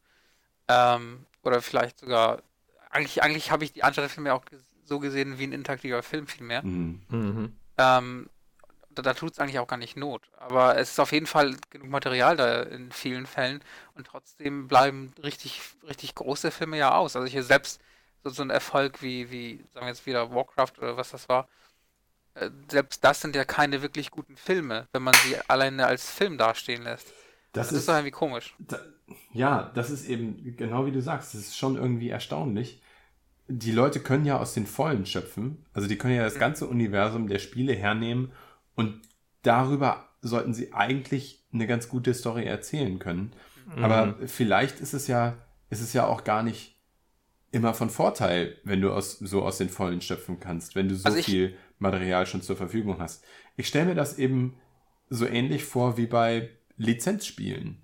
Also bei Lizenzspielen setzt du ja auch auf einer bestehenden IP auf, kannst eigentlich, wie gesagt, aus den Vollen schöpfen. Aber so häufig gibt es eben diese Lizenzgurken, wo einfach Ja. überhaupt gar nichts draus wird. Wo du dir denkst, Aber- wie kann das denn sein, dass die Leute mit dieser geilen Vorlage das nicht hinbekommen, ein geiles Spiel oder wie bei unserem Thema heute, einen geilen Film zu machen? Vielleicht ist Also es ja auch manchmal ein bisschen hinderlich, wenn du so viel Material hast. Ich sehe das vielleicht, äh, vielleicht kann man das so ähnlich sehen wie mit den ganzen Comic-Verfilmungen. Da haben die, ich meine, jetzt haben wir diese ganzen Marvel-Filme, die sind ja auch zum Teil ja auch relativ gurken, aber irgendwie haben sie es doch begriffen, wie man das da auf, auf die Leinwand bringt. Also Mhm. wir haben auch schon echt gute Sachen gesehen. Ähm, und ich glaube, vielleicht liegt es daran, da- dass, dass die Leute das so als Neuland betrachten, weil die, die früheren Marvel-Verfilmungen und generell Comic-Verfilmungen waren ja auch relative Grütze oft. Stimmt, ja. Und ähm, vielleicht sehen Filmemacher das so ähnlich und wissen nicht recht, wie sie sich an die Spiele rantrauen sollen. Vielleicht kommt das auch irgendwann so nach so einem Lernprozess. Oder vielleicht kommt dann irgendwann einmal so der, der Ur, der Citizen Kane sozusagen, Mhm. der, der, der, der Verfilmung. Ja, was war Ähm, das dann bei, bei Marvel? Was würdest du sagen? Der, der Iron Man. Nein, also ich, ich, ich fand äh, Watchmen war, also Ja, aber es war noch sehr nischig. Ich glaube, Iron Man hat diesen Mainstream-Erfolg. Das kann gut sein, ja. Das kann gut sein. Aber ähm, ja, irgendwann, vielleicht muss das auch passieren für, fürs, fürs Gaming einfach, dass jemand einen Film bringt, der für sich alleine gestellt auch einfach ein guter Film ist. Ja. Und dann, dass man merkt, okay, man kann die, ähm, das Material nutzen und daraus einfach was Gutes machen, ohne dass man jetzt denkt, okay, wir machen jetzt ähm, einen Film für Gamer und deswegen muss da irgendwie Äh, dies und das passieren. Ähm, dass man einfach sagt, okay, nein, wir machen einen Film und der basiert einfach auf einer guten IP und nicht, Ja. wir machen eine Spielverfilmung. und wenn man respektvoll mit der IP umgeht, dann gefällt es den Gamern auch automatisch mit. Genau, Ja. genau. Also das könnte ich mir vorstellen, dass vielleicht so der Schritt irgendwann kommt oder vielleicht, dass er fehlt noch momentan. Also ich könnte tatsächlich komplett drauf verzichten. Wenn morgen ein Gesetz erlassen wird gegen Spieleverfilmungen und das von der Ja, ne? UNO abgesegnet wird, dann würde ich keine das Träne weinen. Gerade auf dem aufsteigenden Ast. Ich habe gute Erwartungen. Ich freue Also mich wenn drauf. es mal was Gutes gibt, finde ich es auch gut. Aber ich, ich finde auch, man verpasst ja nichts dadurch. Weil man kennt die Spiele ja, die cool sind. Hm. Und die sind, wenn die super gut sind, dann sind sie auch unfassbar gut. Und dann braucht man ja nicht dringend noch einen Film, der dir quasi das nochmal vorkaut. Also Außerdem, na, auf, dem, auf dem aufsteigenden Ast, ähm, Falco, die Spieleverfilmung, die dir am besten gefällt, die ist von 2006. Das stimmt, aber das ist auch, das ist auch sehr spezifisch äh, für den Film. Wenn ich so gucke, wie verteilt sich das? Wo sind meine Top 10? Liegen da, davon bestimmt 6, 7 in den letzten zwei Jahren. Also Warcraft fand ich gut, Angry Birds, Tomb Raider fand ich richtig gut. Ähm, Äh, ich finde es gar nicht so verkehrt, dass man so, so, mit so Sachen wie Rampage, also ich weiß nicht, ob der Film gut ist, ich habe ihn nicht gesehen, aber dass man auch ein bisschen mal in ältere Sachen reinguckt und sich und so ein paar Stories ausschmückt. Und Warcraft macht das ja im Prinzip auch, indem er nicht irgendwie sich World of Warcraft Endgame vornimmt, sondern so diese Grundstory, ne, auf der das beruht. Und das ist ja bei den, bei den Marvel-Filmen oft auch so. Da waren ja erstmal viele Origin-Stories, aber auch so Sachen wie Guardians of the Galaxy. Es war jetzt auch nicht so eine mega bekannte Comicserie, ne? Die hat ja kein Arsch gelesen mittlerweile mehr. Ja, ja. Ähm, niemand so und da, da kann man für die richtigen Fans äh, kann man coole Anspielungen reinpacken und das gibt es ja auch in den, in den äh, Guardians of the Galaxy Filmen. Äh, und trotzdem kannst du aber was komplett Neues schaffen, wo du keinem damit auf die Füße trittst, dass du das so ein bisschen für dich interpretierst. Also für mich, für mich völlig unnötig. Ich bin der Meinung, bei Comics kann ich das verstehen, weil man für Comics eben noch keine Bewegtbilder hat. Das bedeutet, man sieht sich eben die Bewegtbilder in einem Film an. Bei Videospielen, Videospiele sind selber Bewegtbilder, Videospiele erzählen selber eine Geschichte. Da brauche ich keinen, brauche ich keinen Spielfilm zu. Aha, das, das wird auch ein bisschen kann bei mir gerne getrennt bleiben. Ich mache eine Ausnahme. Warhammer 40k. Warhammer, Warhammer 40k. ich hätte Aber das, gerne das mal, basiert ja nicht auf einem Spiel, sondern auf Ja, das stimmt. Aber ich hätte gerne mal einen, ich wollte einfach nur sagen, ich hätte gerne mal einen richtig guten Warhammer 40k-Film. Ja, ja, klar. Ja.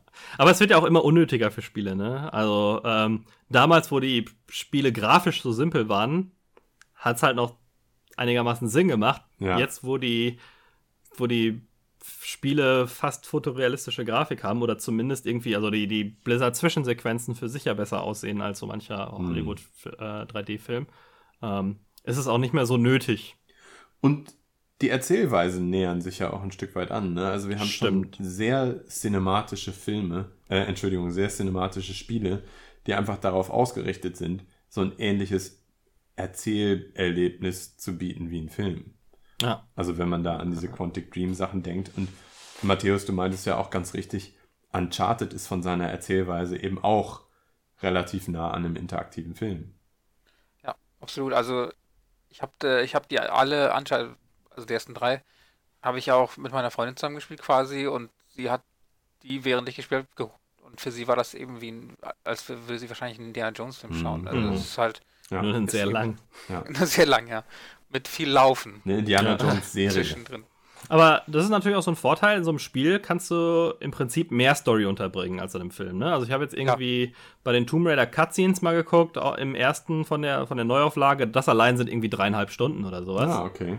Ähm, und plus dann, was noch so im Gameplay passiert. Du kannst einfach mehr Story, das ist mehr wie eine Serie fast. Ja, ja. Weil du so viel Story unterbringen kannst in dem Spiel, weil einfach du eine längere Aufmerksamkeit äh, des Spielers hast. Genau. Ich finde übrigens, da komme ich aber gleich noch mal zu, dass das äh, Spider-Man-Spiel relativ viel mit den Marvel-Filmen äh, gemein hat.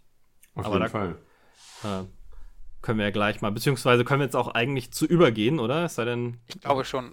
Ich denke auch. Ähm, ich glaube, wir haben das Thema erschöpfend behandelt, ja. ja. Ich möchte aber beenden auf einem fantastischen Zitat aus dem Street Fighter-Film von 1994 mit Jean-Claude Van Damme und Kylie Minogue. Ähm, da gibt es nämlich eine tolle Szene, wo Chun-Li äh, ihren Hass gegen Beißen vorbringt, weil er ihr, ihr, ihr Dorf aus, äh, ausgebrannt und alle Leute getötet hat. Und er sich dann entschuldigt, weil er sich an nichts erinnern kann. Und sie fragt sich dann, warum, warum er sich nicht erinnern kann. Und er antwortet mit: For you, the day Bison graced your village was the most important day of your life. But for me, it was Tuesday. Ah, großartig. Sehr ja. schön. Herrlich. Ähm, nee, aber ja, kommen wir, kommen wir dazu, was wir, was wir im Moment gespielt haben. Und da würde ich dann auch gerne einfach mal anfangen, eben wegen dieser Spider-Man-Geschichte. Also ich habe Spider-Man durchgespielt und platinumt, wobei das war nicht so weit auseinander, weil ich jemand bin, der gerne viele Nebenmissionen macht und diese ganzen Sammelgeschichten schnell abhakt. Mhm. Ähm, und als ich dann mit der Hauptstory fertig war, haben mir noch zwei kleine Trophies gefehlt, die ich dann relativ zügig abgehakt hatte. Und Krass. dann hatte sich das auch. Ja, nicht ähm, schlecht. Weil das war aber auch einfach Spaß gemacht. Also, ich hatte ein bisschen Problem mit diesen Nebenaufgaben. Die haben sich so nach und nach freigeschaltet. Du kannst die nicht alle von Anfang an machen, mhm. äh, sondern eher so in, in Gruppen. Wobei auch dann nicht so, es gab so ein, zwei Fälle, wo ich noch nicht das Skill hatte und die dann noch nicht starten konnte. Aber meistens war es so, dass erstmal in der Story was passieren konnte, bis dann so ein Block mit jetzt macht diese Forschungsstation oder sowas ähm, freigeschaltet worden. Übrigens keine Heavy Spoiler jetzt. Ich versuche mich einigermaßen zu beschränken, was aber, also sagen wir mal, so was in den ersten 20% des Spiels einigermaßen offensichtlich wird oder vorkommt. Ähm, darüber werde ich ein bisschen reden, aber jetzt nicht, wie sich die Story zum Ende hin entwickelt. Ähm, ich finde das ganz interessant, wie das Spiel aufgebaut ist. Das ist so eine, das ist keine Origin-Story von Spider-Man. Das Universum besteht da quasi schon. Die ganzen Charaktere, es gab, gibt schon zwischen Spider-Man und den ganzen Charakteren viele Beziehungen und so weiter. Ähm, also auch ein bisschen anders als in der Comic- oder in der Filmwelt und das, das steht als interessantes Universum schon ganz gut. Am Ende ist es dann aber ein bisschen doof, weil sie doch eine Origin-Story erzählen, nämlich die von Dr. Octopus. Äh, das finde ich so ein bisschen so ein, äh, ich weiß nicht. Also wenn man schon so einen, einen auf, macht auf, hey, wir haben ein etabliertes Universum, wir brauchen keine Origin-Stories und dann einfach sich einen Bösewicht raussucht und wie der dazu gekommen ist. Ähm, naja, finde ich dann schon ein bisschen schwach. Äh, insgesamt hat mir das Spiel aber super Spaß gemacht. Sieht mega gut aus. Das ist so mein Vorzeigespiel jetzt, glaube ich, wenn ich jemandem zeige, wie sehen, wie sehen Videospiele aus. Mhm. Ich finde, die Kämpfe sind ganz okay.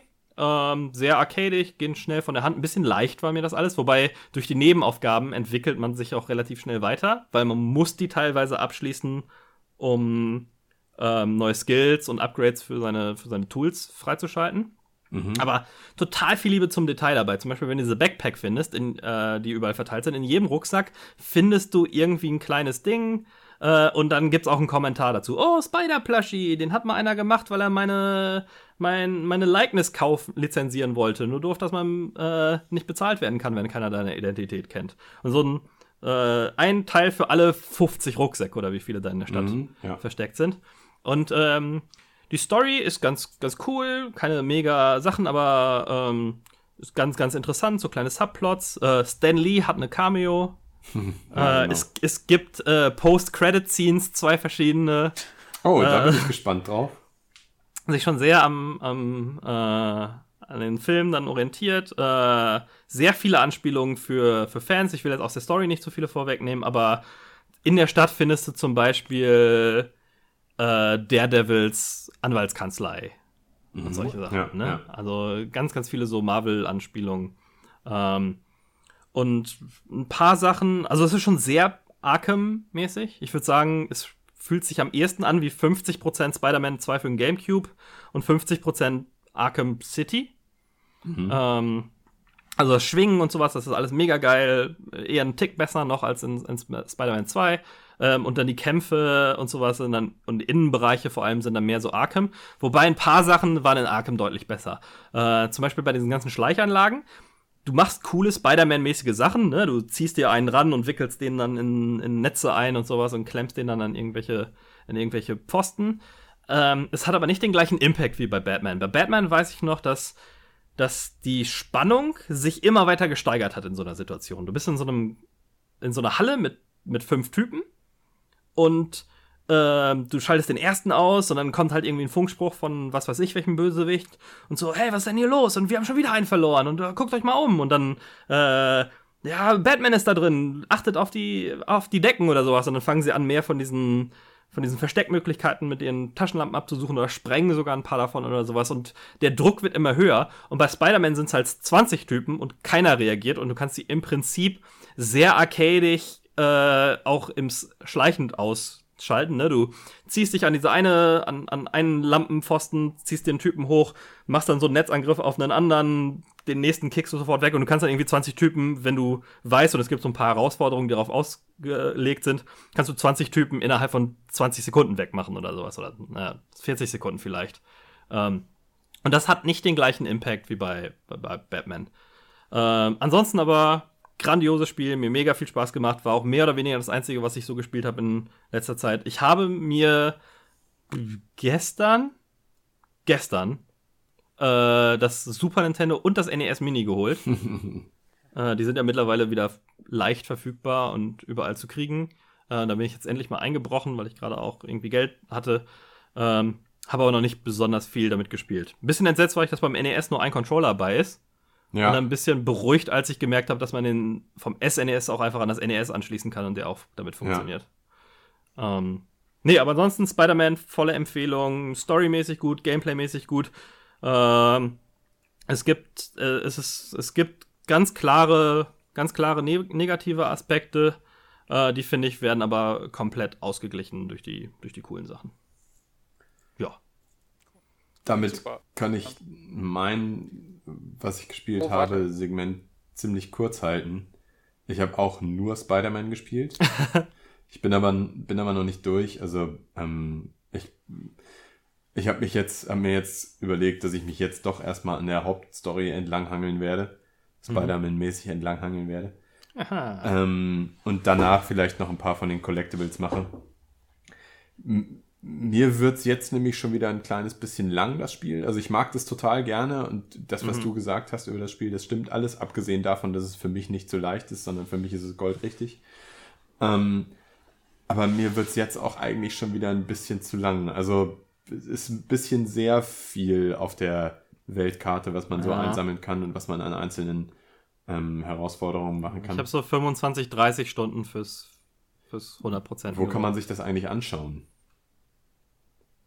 Wie Ah, lange man gute- gespielt hat. Gute Frage. Das ist jetzt tatsächlich eher so Gefühl, Mm, wenn ich jetzt okay. mal gucke, wie lange habe ich an einem Abend gespielt, wie Ja. viele Abende habe ich denn? Ja, das finde ich beispielsweise auf der Playstation nicht so cool. Also zumindest habe ich noch nicht rausgefunden, wo man sich anschauen kann, wie lange man die einzelnen Spiele gespielt hat.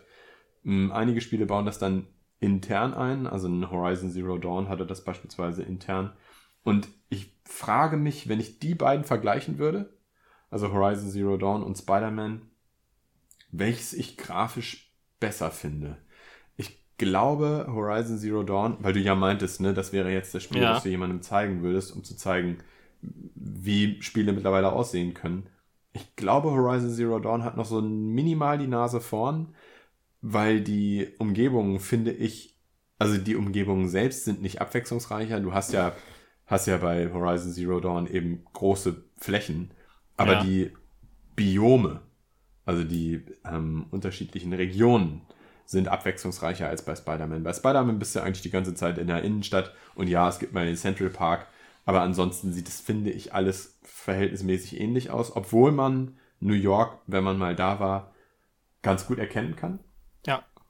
Aber Horizon Zero Dawn hat dann eben einen Wüstenabschnitt, hat einen Schneeabschnitt, hat Ja. einen Graslandabschnitt und einen fast schon Dschungel. Für so ich noch ein bisschen- Fantasy-Umgebung äh, ist das vielleicht besser. Ja, bei, bei, bei Spider-Man ist halt auch diese Bewegung durch die Stadt, finde ich relativ Ja, beeindruckend. das dass es sehr cool. schnell ist und Das alles so stimmt. mitdingst. Und dann die Details, ne, dass die Leute auf dich reagieren und sowas.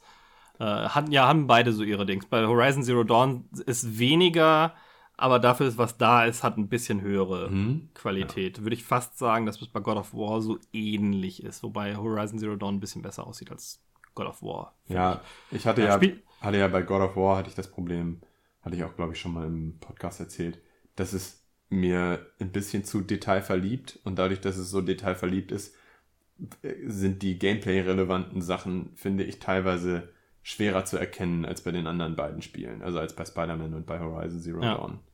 Die verlieren sich dann manchmal in den Details. Es ist, ähm, wenn es Sounddesign wäre, würde man sagen, es ist noisy. Ich glaube, bei visuellem Design Mhm. würde man sagen, es ist klattert. Das ist so ein bisschen mein God, God of War Problem. Ja. Ähm, zu dem, was du davor gesagt hast, eine Spielzeit kann man sich auf der PlayStation, glaube ich, nicht irgendwo angucken, standardmäßig. Und das ist insgesamt bei Konsolen, finde ich, so ein bisschen doof. Mhm. Bei der, bei der Switch habe ich mir mittlerweile die Parental Control App installiert, weil cool. ich da nachgucken kann, wie viel Ah, okay. ich welches Spiel gespielt habe. Ja, das ist clever. Und sonst hast du aber nichts gespielt. Auch kein Witcher mehr, weil da hast du vorhin kurz Genau, ja, ich habe Das von. ist der Grund, warum das nicht Das ist der Grund, warum ich bei Witcher Ah, 3 ja. nicht weitergemacht habe. Ich habe mir Spider-Man gekauft und ähm, das ist jetzt übrigens tatsächlich mal wieder so ein Spiel, wo ich versuche, also wo ich jede freie Minute versuche, Spider-Man zu spielen. Ähm, Hm. Und das ist eigentlich, ich habe lange Zeit auf so ein Spiel mal wieder gewartet, eins, das mich so catcht, dass ich mich wirklich schon bei der Arbeit darauf freue, irgendwann nach Hause zu fahren, wo ich mich während des Podcasts schon darauf freue, dass der Podcast bald vorbei ist. Was? Nein, das ist übertrieben, aber ähm, ein Spiel, das einen wirklich wieder, wieder so catcht, dass man sich richtig darauf freut, wenn man das nächste Mal wieder in Ruhe zocken kann. Ja. Und das hatte ich lange nicht und das bei Spider-Man ist das wieder so. Das war beispielsweise bei God of War war das nicht so. Ähm, das habe ich ja auch noch nicht durch. Mhm. Das fand ich Ah, okay. cool. Das fand ich wirklich cool und das möchte ich auch noch weiterspielen. Aber es ist nicht so, dass ich dass ich morgens aus dem Haus gehe und denke, hurra, heute Abend kann ich God of War spielen, Ja. sondern ich gehe morgens aus dem Haus und denke, hurra, heute Abend kann ich Spider-Man spielen. Ja, ja. Ja, Spider-Man hat mir spielerisch auch mehr Spaß gemacht, wobei ich bei God of War den Story-Payoff am Ende besser fand. Ja, ich bin Ähm, gespannt. Ich habe übrigens gelogen, ein Spiel, was ich noch gespielt habe, und zwar, weil ich ähm, äh, den, den Stay Forever Podcast gehört habe, war Unreal. Ach, Nachdem ich die was. Unreal-Folge gehört habe, habe ich Unreal 1 nochmal installiert und die ersten 5, 6 Level jetzt so gespielt. Hm. Ähm, naja, 3D. Wie war's? Wie war's? Ja, 3D-Spiele halten sich so mittelmäßig, ne? Unreal war ja auch damals mehr Grafikdemo als spielerisch mega gut. Ähm, ich ich würde sagen, dass so Sachen wie Doom oder selbst vielleicht sogar Quake Ja. noch ein bisschen cooler sind. Ähm, wobei Quake sich schon sehr schwer ansehen sehen lässt. Ähm, bei Unreal sind die, ist die Qualität der Level, finde ich, sehr vom Autor abhängig. Da gibt es so ein paar bisschen doofe äh, Mhm. zwischen. Aber ansonsten, ähm, ansonsten kann man das noch cool, cool spielen. Also äh, gerade auf den höheren Schwierigkeitsgraden, wenn die Level ein paar mehr Gegner haben und sowas, äh, ist das schon ganz, ganz witzig. Also ich habe das tatsächlich auch vor kurzem gespielt. Ich glaube, es war bei GOG umsonst oder irgendwie sowas.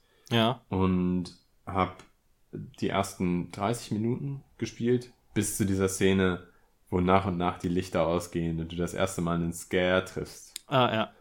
Ge- Unglaublich geile Szene. Allerdings in meiner Erinnerung noch ein kleines bisschen geiler, als sie dann tatsächlich war. Ja. Ich fand's, ich fand's sehr, sehr schwer spielbar. Also es sieht schon sehr altbacken aus. Also ich Mhm. konnte das, nachdem die Szene durch war, nur deswegen hatte ich es überhaupt angemacht, war ich auch froh, dass ich es wieder ausmachen kann. Ja.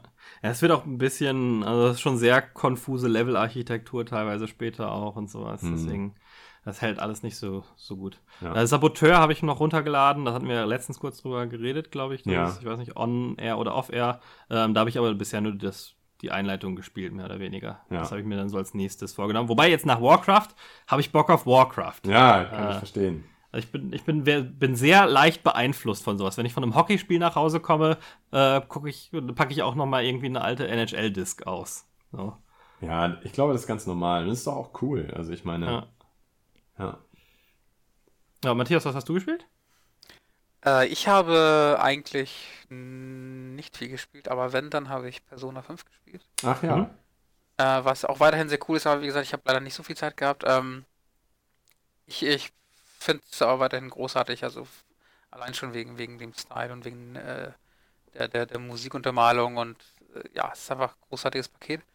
Ähm, und ich habe ein bisschen Final Fantasy 15 Pocket Edition auf Android gespielt. Hm. Äh, einfach nur mal so. Wie ist die so? Die soll ja auch für PC jetzt kommen bald, habe ich gehört. Für Ne? Switch soll die kommen. Ja.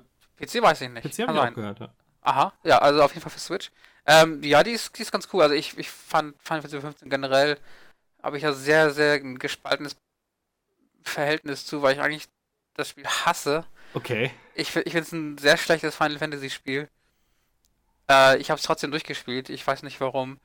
Ich, äh, irgendwie ist das Spiel mehr als die Summe seiner Einzelteile, weil ich könnte mich über so ziemlich jedes Element in diesem Spiel aufregen, Ja. wie furchtbar es gemacht ist. Insgesamt ist es aber trotzdem Mir hat's Weiß ganz nicht. gut gefallen, aber ich habe so nach 30 Stunden aufgehört. Ja. Es, es lohnt sich auch nicht, dass ich die spiele. Aber, Also ich- aber die Pocket Story- Edition ist doch sicher sehr anders, oder? Äh, die ist anders. Ähm, ich finde die, glaube ich, sogar fast besser, weil die äh, diesen cuten Chibi-Style hat. Ja. Und so leicht comic und Was hat die denn gemeinsam und wo drin ist die anders? also die Musik ist auf jeden Fall äh, geblieben, was ich zu schätzen weiß, weil die war, Die war gut, eigentlich ja. ziemlich cool. Ähm, also man merkt schon, dass es halt sehr eingedampft. Also ich habe bis jetzt auch nur die ersten, äh, ich glaube die ersten zwei Kapitel gespielt. Eigentlich ist das identisch. Ach, Also zu, Okay. zum, zumindest zumindest ähm, im Sinne von äh, Nachgebaut, so Story wie damals irgendwie einen, einen Handheld-Ableger von einem Genau. Konsolenspiel. Im Prinzip das gleiche, aber runtergedampft. auf- Genau, aber äh, man, man hat einfach, also es sind ein paar, paar Sachen so ein bisschen gestreamlined, äh, dass das, das ähm, Level-Up-System, die, diese, diese ganzen ähm, Fähigkeiten, Punkte, die man verteilt, die waren ja äh, auf der, auf der PS4 beziehungsweise den Konsolen ähm, so auf verschiedene äh, Gebiete aufgeteilt. Das Mhm. ist jetzt, es kann sein, dass man noch was freischaltet, aber bis jetzt ist es einfach nur ein Board sozusagen, wo man sich, sich vor, vor, vor äh, levelt. Ja. Ähm, und es gibt halt so weniger von diesem ähm, Open World, zumindest zumindest äh, bis dahin, wo ich gekommen bin. Ich glaube, nachher kommt so eine Art Open World Sequenz oder Segment, wo, wo es ein bisschen freier wird. Ähm, aber bis jetzt konnte man halt nicht so richtig sich aussuchen, wo man hingeht, sondern das war schon sehr, sehr eingeschränkt und äh, man sieht halt natürlich auch weniger durch die, durch die Perspektive, die starr ist, während du ja bei äh, auf der Konsole ja quasi dich umgucken konntest, wo du wolltest. Also es wirkt halt ein bisschen starrer, also ein bisschen oldschooliger sozusagen, so ein bisschen wie ein richtiger Final Fantasy Teil. Ja, interessant. Ähm, aber klingt, dadurch, klingt tatsächlich ja irgendwie ein guter Fit für die Switch, sobald es dann rauskommt. Ja, ich glaube schon. Also ich glaube, ähm, ich, es ist ja sogar schon draußen. Ich glaube tatsächlich mit, ah, okay. mit äh, ich glaube sogar so eine Art Eröffnungsangebot. Ähm, also auf der, auf der, auf dem Android kann man sich das ja, das Kapitel 1 umsonst ziehen und mhm. einfach mal reingucken. Und ja, ich kann mir das gut vorstellen auf der Switch, muss ich sagen. Cool, ja. Ich Aber trotzdem ist es kein gutes Spiel. okay. Spiel. Ganz, ganz furchtbares Fantasy-Spiel. ja, also ich, ich finde einfach, dass, dass, dass äh, wenn man, Story durch ist, ne? ist die Story einfach so, ja, hätte ich jetzt auch nicht, okay. nicht, nicht, alles sehen müssen. Äh, also ich finde, ich finde, die haben halt viel, viel, viel Potenzial verschenkt einfach. Ja. Ähm, und das war es aber auch bei mir mit den Spielen. Okay, cool. Ja, dann haben wir es, glaube ich, auch für äh, diese Woche. Ich freue mich, dass ihr dabei gewesen seid. Ähm, an die Zuhörer da draußen. Wir freuen uns natürlich, wenn ihr uns auf Facebook, iTunes oder und so weiter folgt. Äh, da kündigen wir auch immer neue Folgen an, aber natürlich kommen die dann auch immer äh, direkt. Äh, ich freue mich, dass wir im, im September jetzt sehr aktiv waren und jede Woche tatsächlich was yeah. Äh, released haben. Und äh, ab jetzt jeden Samstag um 11 geht irgendwas voll verbacktes äh, live. Ähm, also da könnt ihr euch drauf einstellen, dass es jetzt mit einer gewissen Regelmäßigkeit kommt. Wenn es auch ein Kernkraftwerk ist. genau. Äh, ja, dann wünsche ich euch, wenn ihr direkt reinhört, einen schönen Samstag und Sonntag. Ansonsten äh, hören wir uns dann beim nächsten Mal. Vielen Dank. Bis dann. Ciao, ciao. Danke. Tschüss. Ciao.